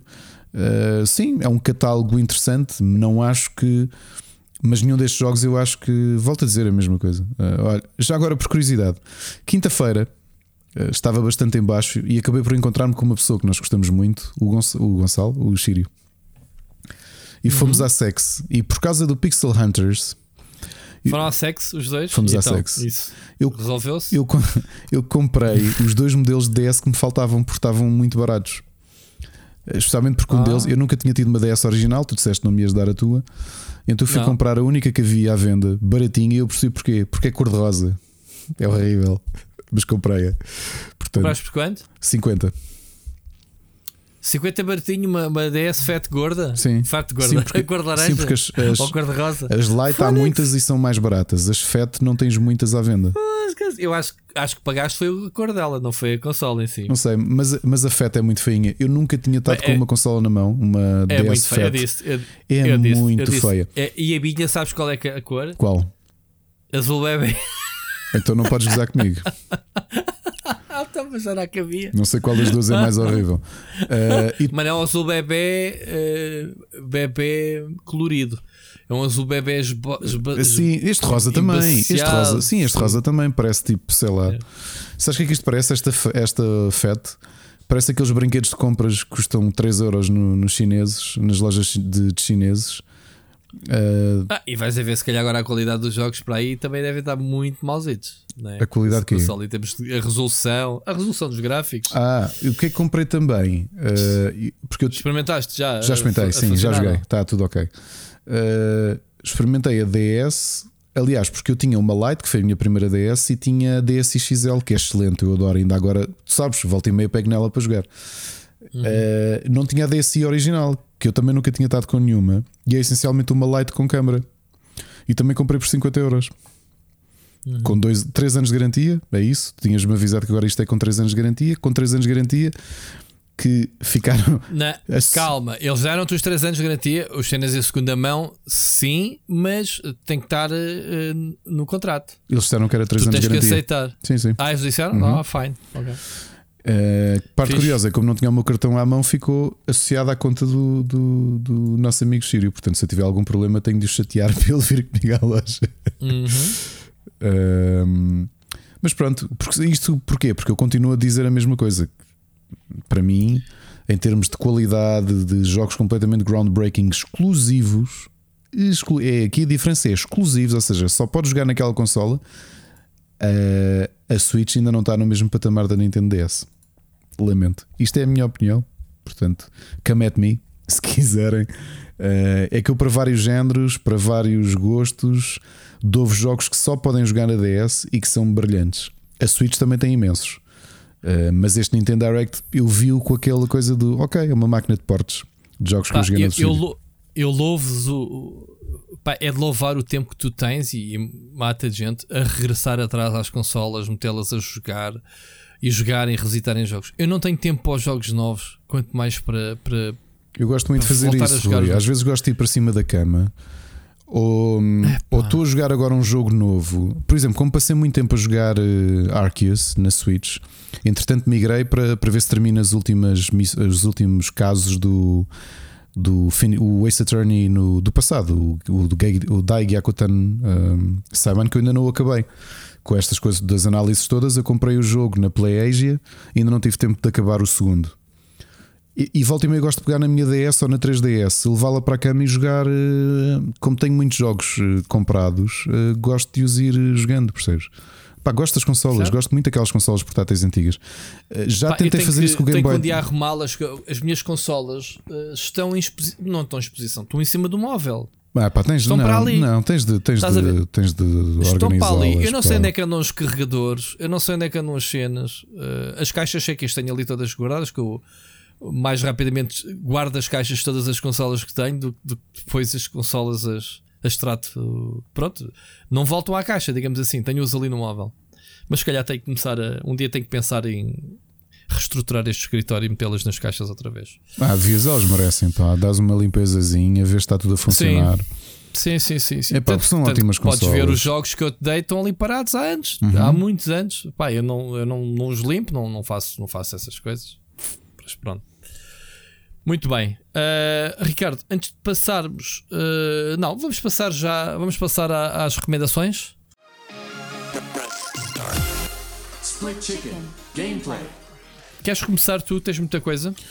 Sim, olha, eh, agora já é dia 1, mas ontem às 5 da tarde, dia 28, saiu a última expansão do Guild Wars 2, Wind of Dragons, que nos leva finalmente para o continente de Kantha, que é o equivalente à Ásia.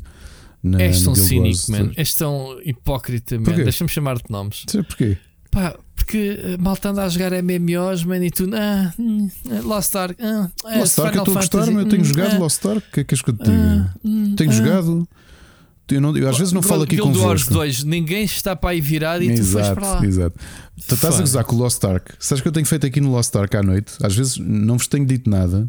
Pá, às vezes venho aqui meia hora que é ponho-me a, ouvir um- uma música ou a ver uma série e a jogar Lost Ark.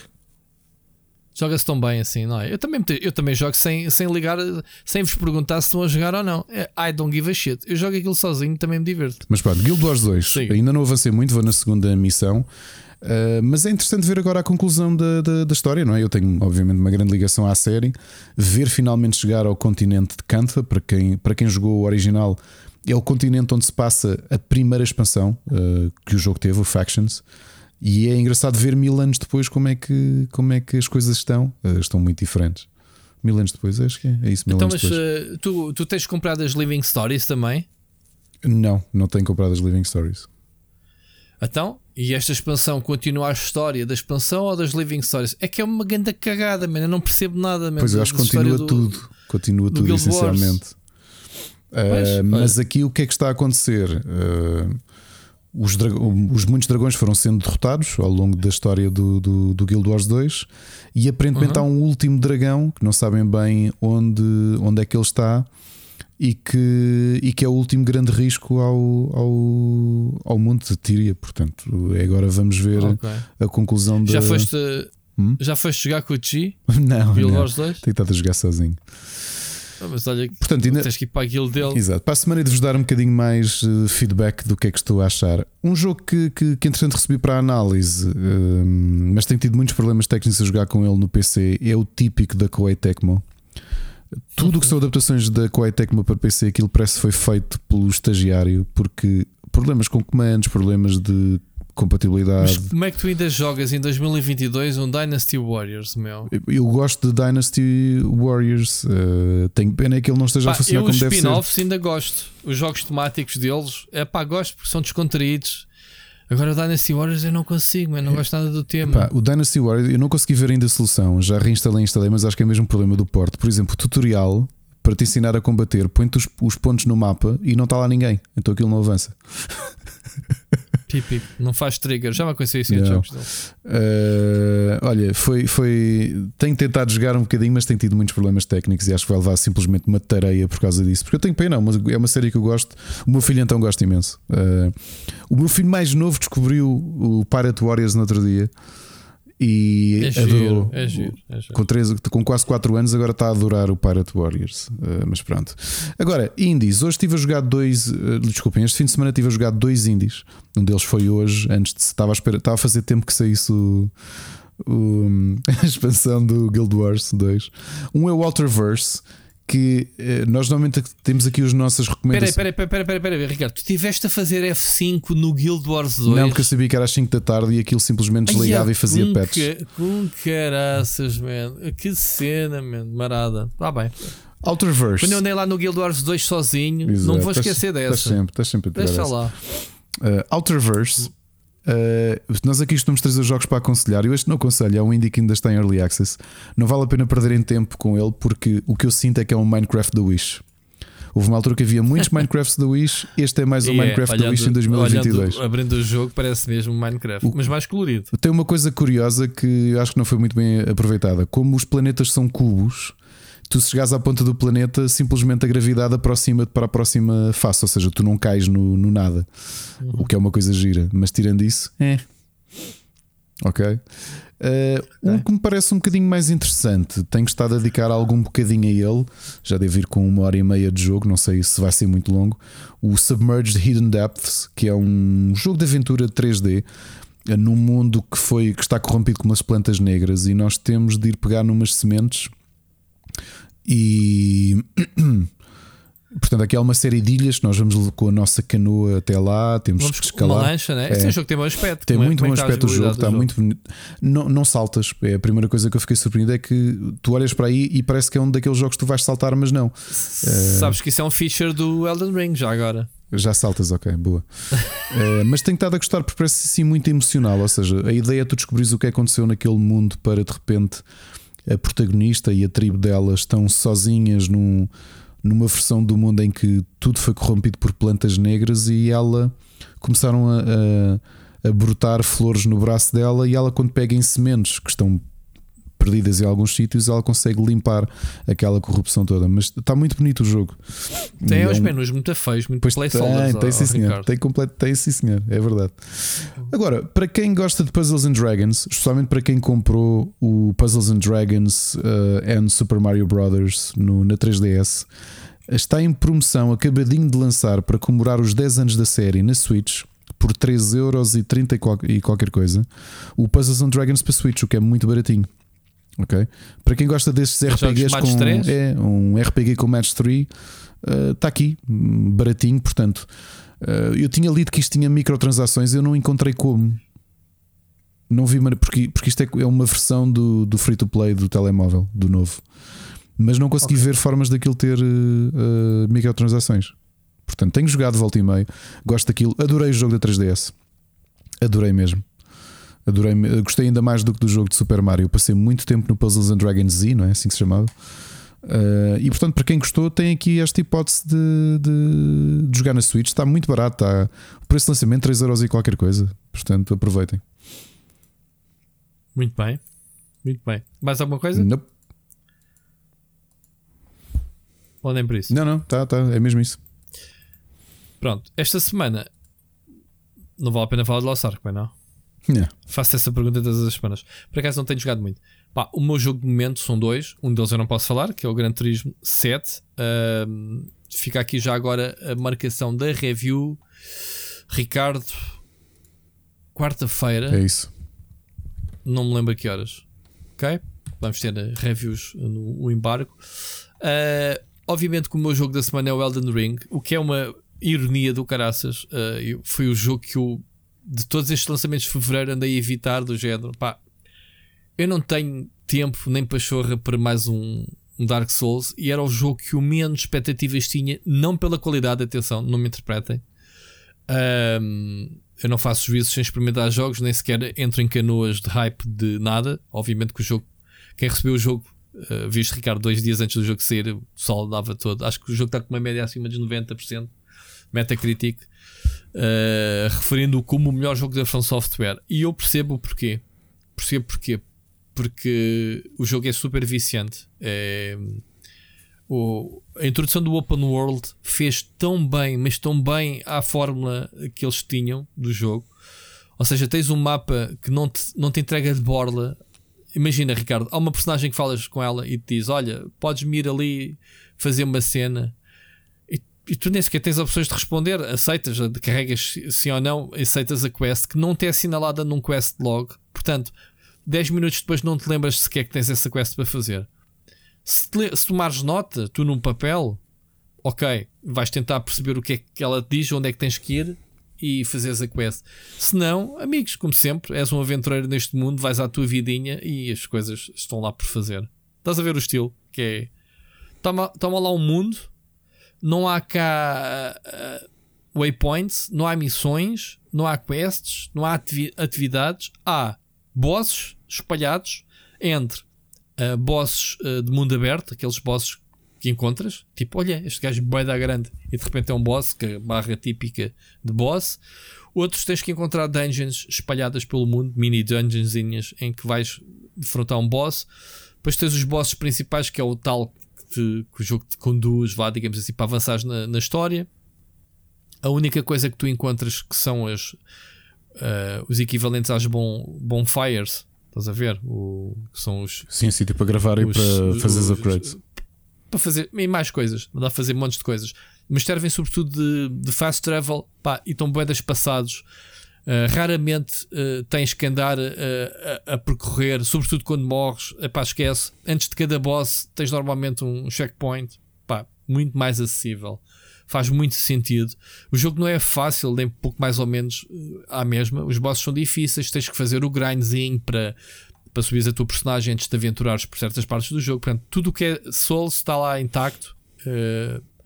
Agora, tens um mundo aberto, tens um cavalo, podes fazer combate a cavalo, um- uma jogabilidade que eu não estaria à espera que a From Software conseguisse fazer. Muito provavelmente, epá, posso não dizer que esteja tão detalhado, mas pelo menos em termos de jogabilidade, melhor que, sei lá, ou pelo menos ao nível de um Horizon, quando lutas a montado, ou melhor que um Assassin's Creed, por exemplo. É que o jogo foi mesmo preparado para tens fights a cavalo e tens fights a pé. Obviamente há bosses que foram feitas para tu estás a cavalo, ou pelo menos tens essa opção, ou simplesmente andas a matar inimigos a farmar XP só a cavalo. Portanto, é mais fácil. Uh, não quer dizer que não te mandem uma porrada teu- e desfaçam o, o teu cavalo, que é uma cena mística, não, não, é um, não é um animal, digamos assim.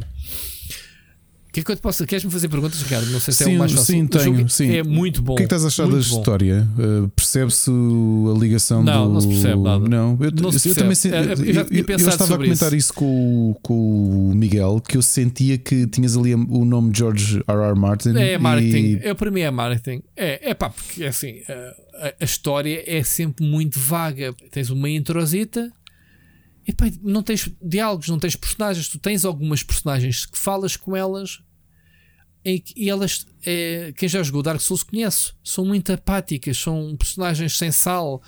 eh, muito misteriosas em que falam para ti de uma forma pouco clara, percebes? E, e Pá, eu acho que a história, muito sinceramente, a história acho que é o ponto que tu não, não queres saber. Tu, te- tu queres é matar o maior número de bosses, queres ser desafiado e queres avançar e explorar. O Ok. mapa é gigante, ok? Ah, posso dizer, também não tenho muitas horas de jogo, tenho, sei lá, já mesmo assim já consegui meter se calhar umas 15 horas no fim de semana ou um pouco mais.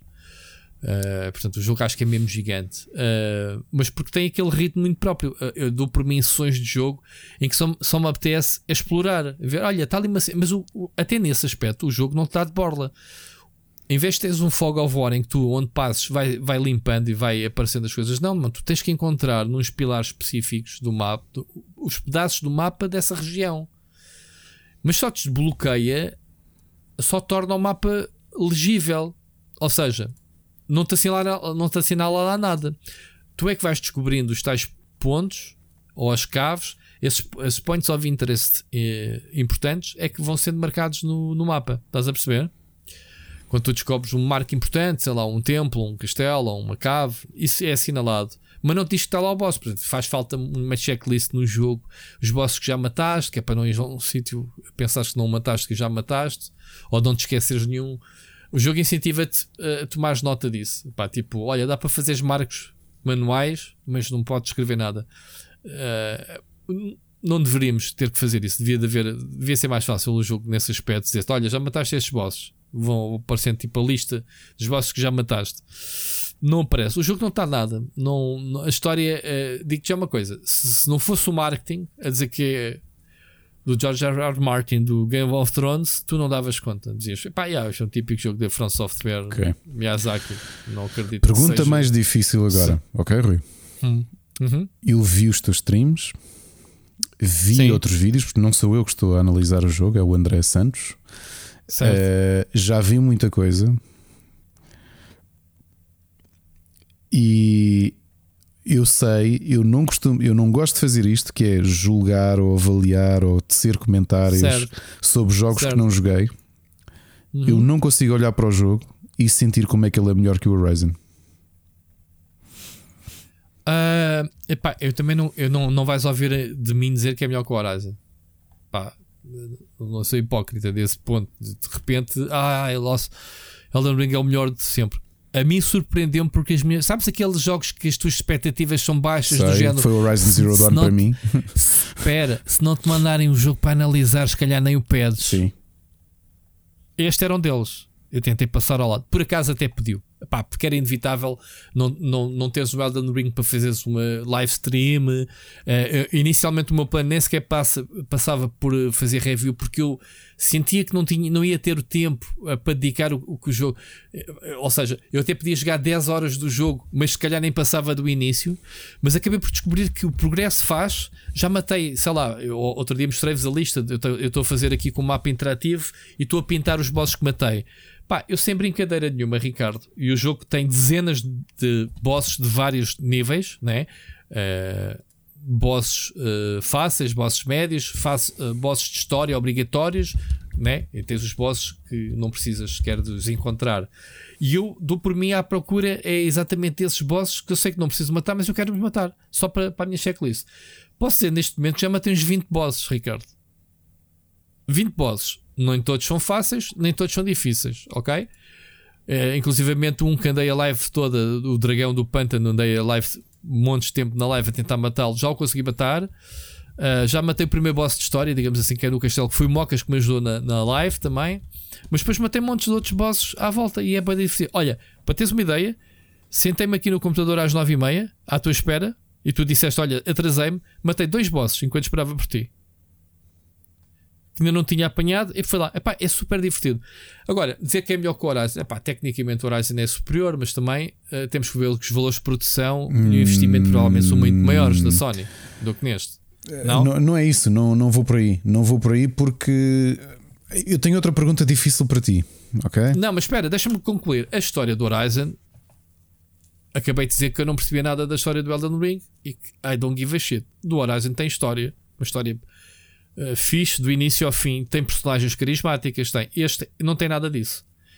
Mas os jogos da From Software nunca tiveram, portanto não podemos avaliar diretamente só porque são os dois jogos open world. Ricardo, e agora queres meter todos na mesma Não, não quero, não, prateleira. não, não, não é por isso, Não é? não é por isso. É, é por aquilo que eu vi, esquecendo a parte do open world, ou seja, eh, epá, Ok. e novamente continua a ser muito difícil estar a avaliar um jogo que não joguei, só apenas a partir O daquilo que Open eu World vi. só tornou o jogo mais acessível, a meu ver, que é, opá, não dá para vir para aqui porque são bem difíceis, então vou para ali. Tu tens a liberdade de ir para todo lado do mapa, Uhum. mas tu notas, ah, perante a tua evolução de personagem, se podes enfrentar um simples mob ou não. Yeah. É, é isto, o, o mapa dá-te liberdade, em vez de ser como o Dark Souls, que é linear, que é, ok, tu tens que ir sempre neste.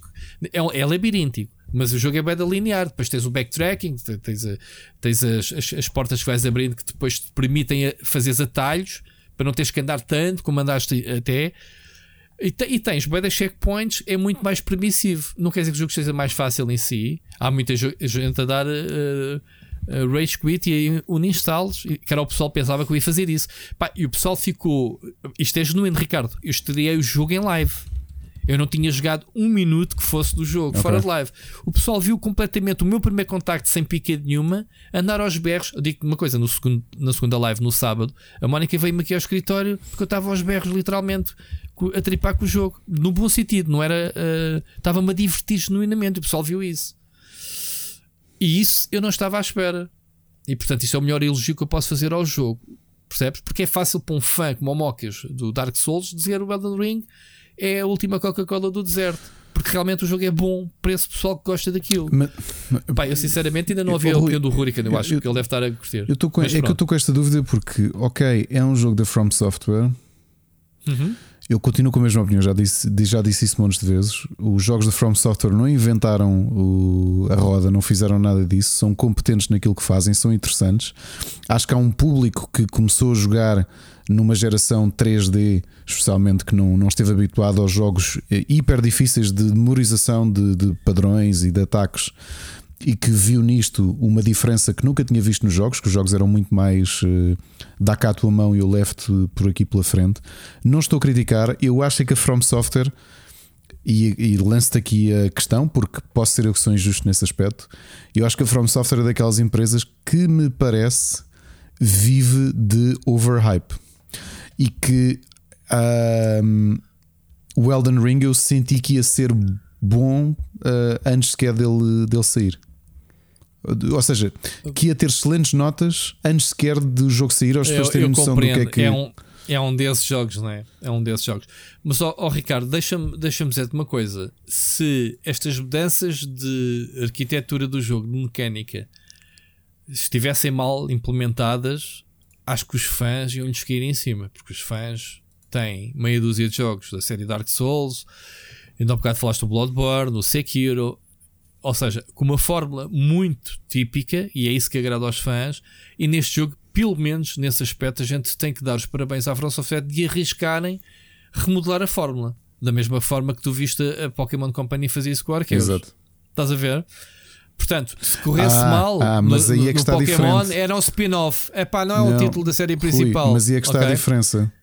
É que eu continuo Hum. a dizer que o Pokémon Arceus é o melhor Pokémon da série, mas nem sequer precisava de comer muito pãozinho para sequer estar eh, a correr para jogo do ano, não é?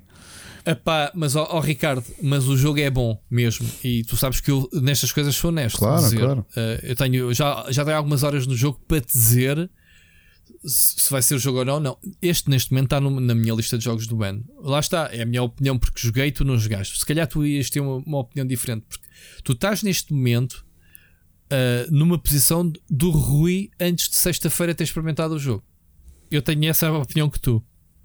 Se calhar fizeste mal e se calhar vais ter que corrigir isso. Vais ter que ter uma opinião própria tua jogando o jogo. Podes até nem gostar do jogo. Atenção, se não gostaste de Dark Souls, podes não gostar deste. Agora, eu gostei do Dark Souls, eu acabei o primeiro Dark Souls.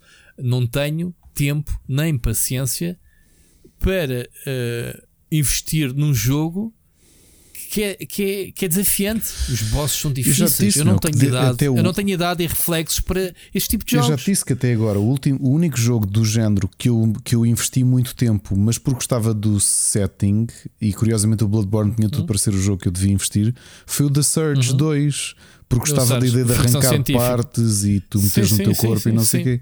Sim, sim, Por sim. É resto, clones, sim. uh, eu não, não é sério. Um, e- e- Agora- agora posso, é assim, Rui, posso ser Ricardo, cruel, sabes o que é que me parece? Parece-me dos 10 mais gratuitos que eu já vi. Isso deve-te a ser mesmo muito injusto. Este jogo. Sim. É, estás a ser um bocado injusto. Uh, mas lá está, eu compreendo a tua posição porque não o jogaste. Agora as pessoas não te vão respeitar por dares uma opinião Mas eu baseada próprio, naquilo mas que tu eu vês e já não estou no que aqui a dizer que é é? difícil de avaliar. Só que Sim, novamente sim. eu continuo a ver aquilo que está e, e há jogos que tu vês e que tu sentes o apelo. Eu não consigo ver o apelo de nenhum deste, ou seja, não há nada que eu sinta um step up de tudo o que são Olha, Dark Ricardo, Souls. este, este, eu estou neste momento a gravar contigo e ainda estou a ver se ainda lá vou hoje. E há poucos jogos que me fazem isto. Amanhã é feriado, portanto eu posso. Percebes o que eu quero dizer? Tenho mesmo vontade de jogar o jogo daquela formigueirozinho, nunca mais é, é- é- nunca mais sai do trabalho para ir eh, jogar. Aconteceu isso com o Lost Ark, estava a acontecer com este Elden Ring, e agora ando dividido entre Lost Ark e o Elden Ring. E, e também acontecido em poucos jogos. Agora, eh, eu compreendo o que queres dizer. Para já, eu vi logo que este jogo ia ser o jogo mais comercial e, e não- ainda não vi sequer números de vendas, né? ainda só, só passou o fim de semana. Logo, só por ter o marketing do, do, do George R. R. Martin. Logo aí, eu achei assim: "Ih, isto é mais. O homem nem sequer se lembra, man. ele já entregou os textos há não sei quantos anos, ele já nem, se lembra, nem sequer se lembra. Era, era giro ver eh, se alguém lhe perguntasse se ele jogou. Ou, ele diz que entregou aquilo, fez o trabalho dele, recebeu o cachê e foi à vida dele. Epá, eu, eu duvido, duvido que eh, eu- eu- este é um, é, um, é um jogo que foi feito para, para buscar mais público, Ricardo, a meu ver. Uhum. Foi, é, é- porque é muito mais acessível. É, atenção, eu quando digo acessível é menos frustrante, mas é difícil na mesma. Uh, Percebes? Agora, tu consegues. Eu, eu posso chegar agora a uma parte em que não consigo avançar e digo, epá, já não tenho pachorra para farmar mais XP ou procurar mais armas. Até agora isso não me aconteceu, já tenho algumas horas de jogo e estou-me a divertir imenso. Ah, o Moca está sempre a gozar comigo, até me manda screenshots de me ver a apanhar a, jogar em off ah, ao jogo que tenho jogados, normalmente, epá, porque também quero, obviamente, fazer a review do, do jogo, né? Ah, recebi o jogo, preciso fazer a review. Mas ah, podes-me fazer mais perguntas porque é, é- eu vou dar as, as mais honestas possíveis. O jogo surpreendeu-me. É muito fácil um jogo que é quase 10 em 10 em todo lado dizer-te, yeah, yeah, eh, surpreendia-me se tu batesses no jogo só para seres diferente, não é? Mas não, não posso fazer isso. Nem nunca faria, porque eu, eu considero que os jogos de Dark Souls são, são bons pelo, pela sua forma como, como se desenrolam. Esqueçam as histórias, eh, o gameplay eh, é, é- é brutal. Agora, é, é, é muito difícil. Eh, o jogo é difícil, mas é o clichê é justo se tu fizeres as coisas como deve ser. Estás a perceber, Ricardo? E acho que o jogo dá-te várias oportunidades de jogares o jogo à tua maneira. Pá, ah, é um jogo muito feito para a comunidade, sabes? Os- o pessoal dos mapas, o pessoal de- de- de- dos tutoriais, onde encontrares as melhores armas iniciais, ah, onde está isto, onde está aquilo. Eu adoro essa envolvência da, da comunidade, porque, como tu sabes, eu escrevi há muitos anos atrás para, para a Capital em que era isto: era partilhar soluções, dicas e não sei o quê. Apesar de todos estes anos o meu percurso ser mais jornalismo, eu já passei por essa fase de comunidade e adorava envolver-me em comunidades. Lá está, não tenho tempo. Uh, e acho que a comunidade que se está a fazer, já, que é a mesma Dark Souls, mas que já há tanto, tanta coisa boa do Elden Ring que te ajuda a perceberes quais são os primeiros bosses mais acessíveis inicialmente. Estás a ver essas coisas para pessoas como eu que não têm tempo para investir uh, a fazerem um walkthrough blind. Atenção, ainda não fui ver nenhum guia de um boss, ainda não precisei, mas tenho comigo mapas interativos que me dizem: olha, ali tens checkpoints, que vais lá, vais lá e, e vais mapeando a cena, os bosses estão aqui, estão ali, mas outras vezes tenho descoberto o boss, porque os mapas que estão disponíveis agora não estão completos. Ainda tem a work in progress. Eu tenho descobrido coisas que não estão nos mapas. Tenho aqui bosses que eu tipo, olha, nem tenho aqui no mapa para assinalar, eu já matei este boss. Estás a ver? E tenho partilhado com o pessoal no Discord. Tens visto eu ter screenshots de bosses, tipo, olha, este já está, não sei o quê. Pá, e tenho divertido imenso com o jogo. Para ficar aqui a review de podcast do Elden Ring. Tenho pena de tu não teres jogado para, para partilharmos hum, como temos feito. Optaste por não o jogar, foste cobarde. O jogo ganhou Exato. por desistência. Exato. Eh, normalmente os Dark Souls ganham quase todos. Só, só ganhei o primeiro. O primeiro Dark Souls. Vamos ver este Elden Ring. Provavelmente vai-me ganhar também. Eu vou desistir eventualmente porque acho que o jogo é difícil e vai. Vai. Eu, como eu tenho tempo, como já despachei o Horizon, o, o Gran Turismo, eh, prevejo que em março chegue eh, o Assassin's Creed do DLC, não é? Eh, mas até lá, eu acho que este jogo me está aqui a preencher. E depois vou desenjoando com o aperitivo que é o Lost Ark. Antes de meditar, jogo maior item, não sei o quê. Hoje já lá tive um bocadinho também, antes de quando saí do trabalho. Enfim, eh, bons tempos para game, como dizia o Mocas, termos um Horizon, um Elden Ring e um Lost Ark basi- e um Arceus, se quiseres, quatro jogos no prazo de duas ou três semanas é um luxo para a indústria nesta altura. Pronto, e ainda vai, ainda, ainda vamos no início do ano, não é, Ricardo? E pronto, isto foi o que eu joguei esta semana, Sim, basicamente. e olha, por exemplo, Elden acho que o Kirby vai ser uma grande surpresa este ano. Sinceramente, vai mesmo. Olha, e, e tu sabes que eu não gosto de Kirby, Pois, mas eu gosto bastante. E Sabes sei- disso? E tenho essa noção. mas, mas tens a- mas sabes disso ou não sei, sei, sabes? sei. Agora, espera aí. Peço desculpa. Agora, eu já te disse que estou com pica para o próximo Kirby. Por ter, eh, por ser open world, tipo Lost Odyssey, pelo menos, não digo open world, mas eh, por hubs abertos, por ter aquela jogabilidade mais, mais livre. Eu estou curioso para, para jogar muito ao, ao Kirby. E pronto, é, é isto. Estamos, estamos falados de jogos. Uhum. Malta, espero. Se tiverem perguntas para a semana, façam, que eu vou continuar a jogar esta semana. Eh, portanto, reviews, pá, não sei quando, em breves. Logo vemos. Recomendações. Uh, séries, Ricardo, não consegui ver mais nada. Ainda estou a ver o, o All of Us Are Dead. A série é estupidamente grande, episódios de uma hora cada um.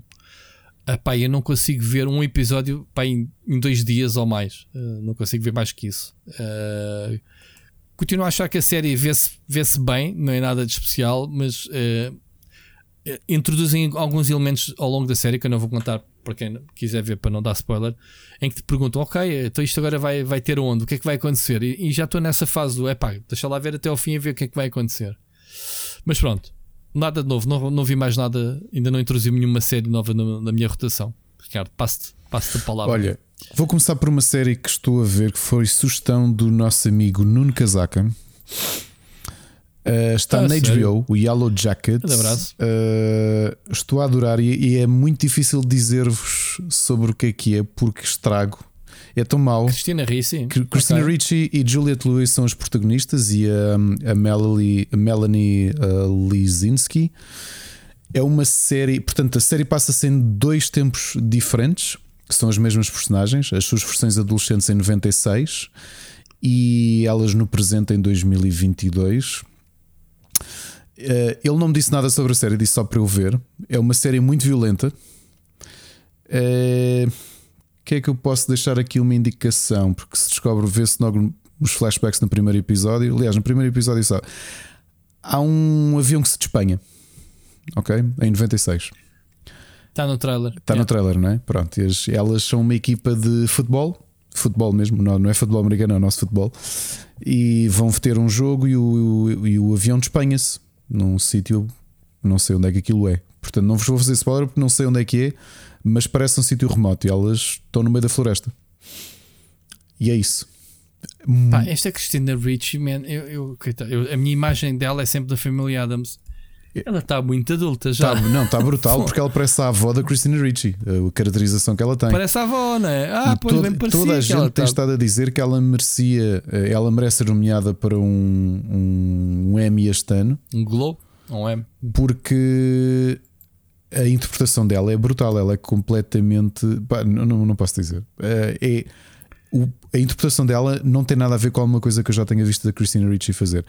A Juliette Lewis parece-me estar a fazer Juliette Lewis, ou seja, parece a personagem dela do Natural Born Killers. Ok?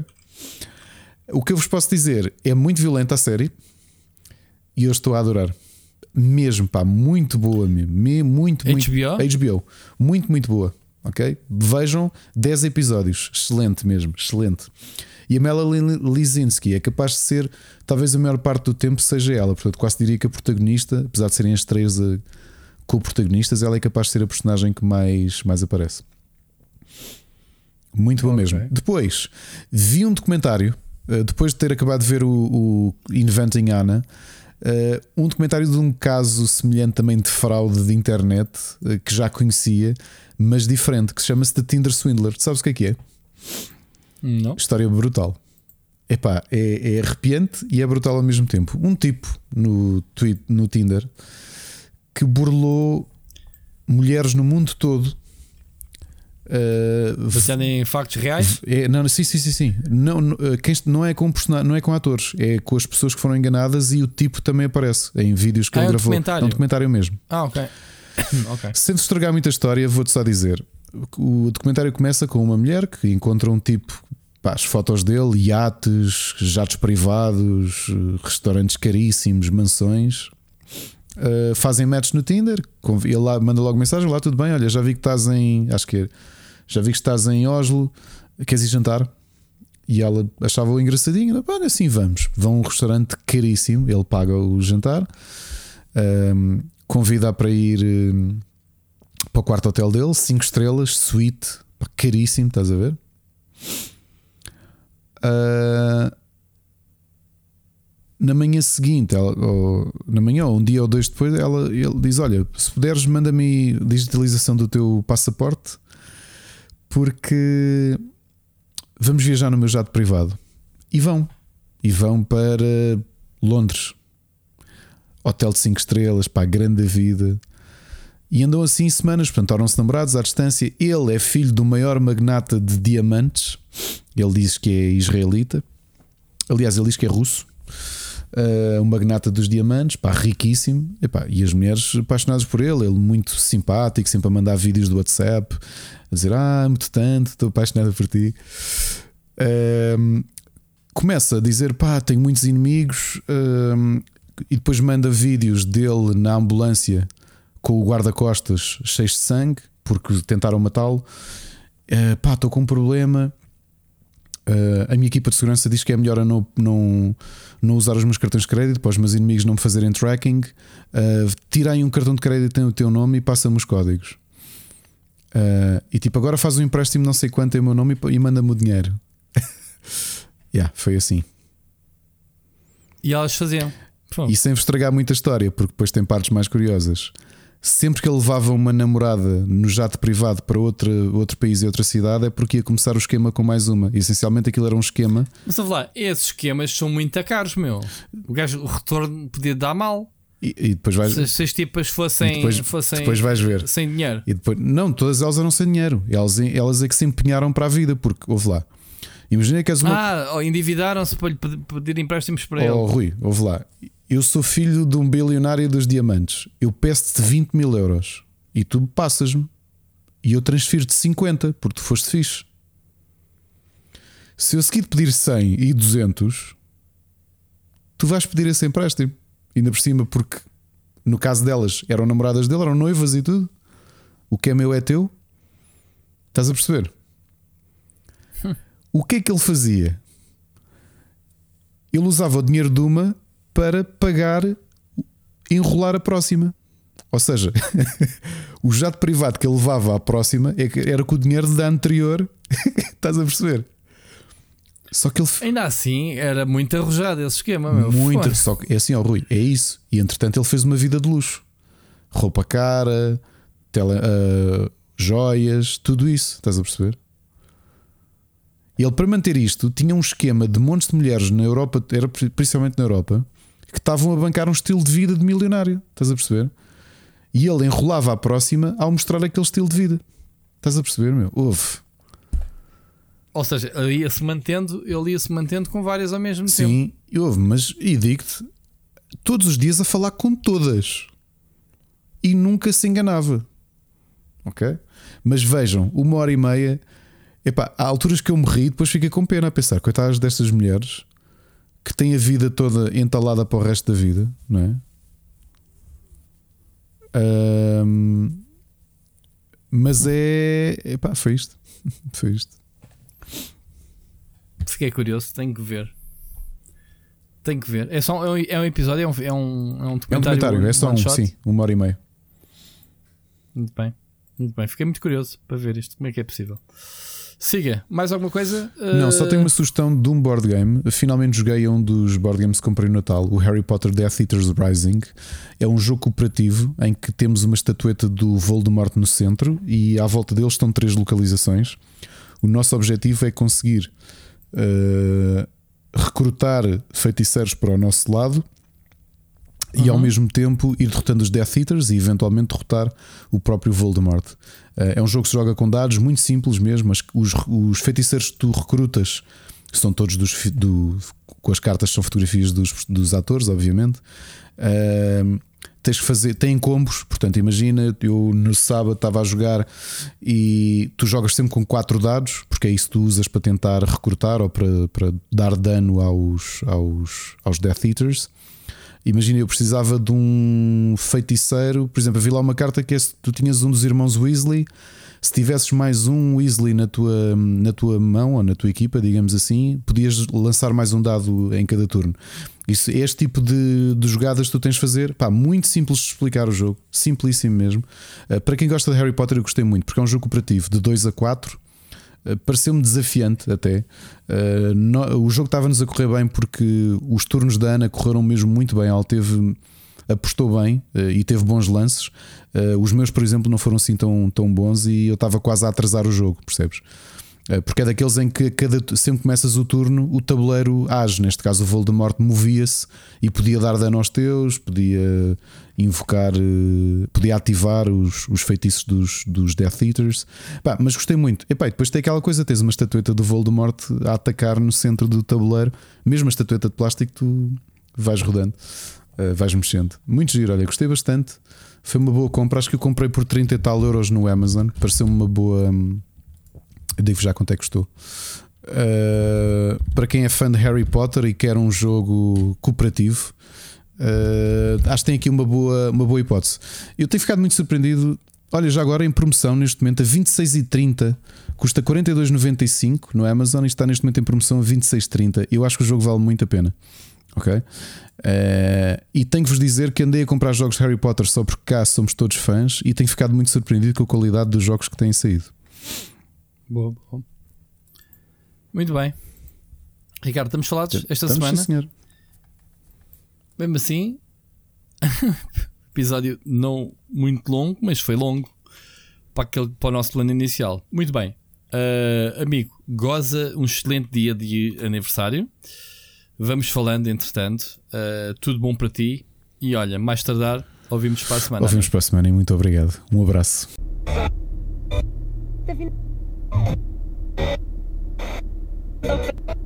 Yeah.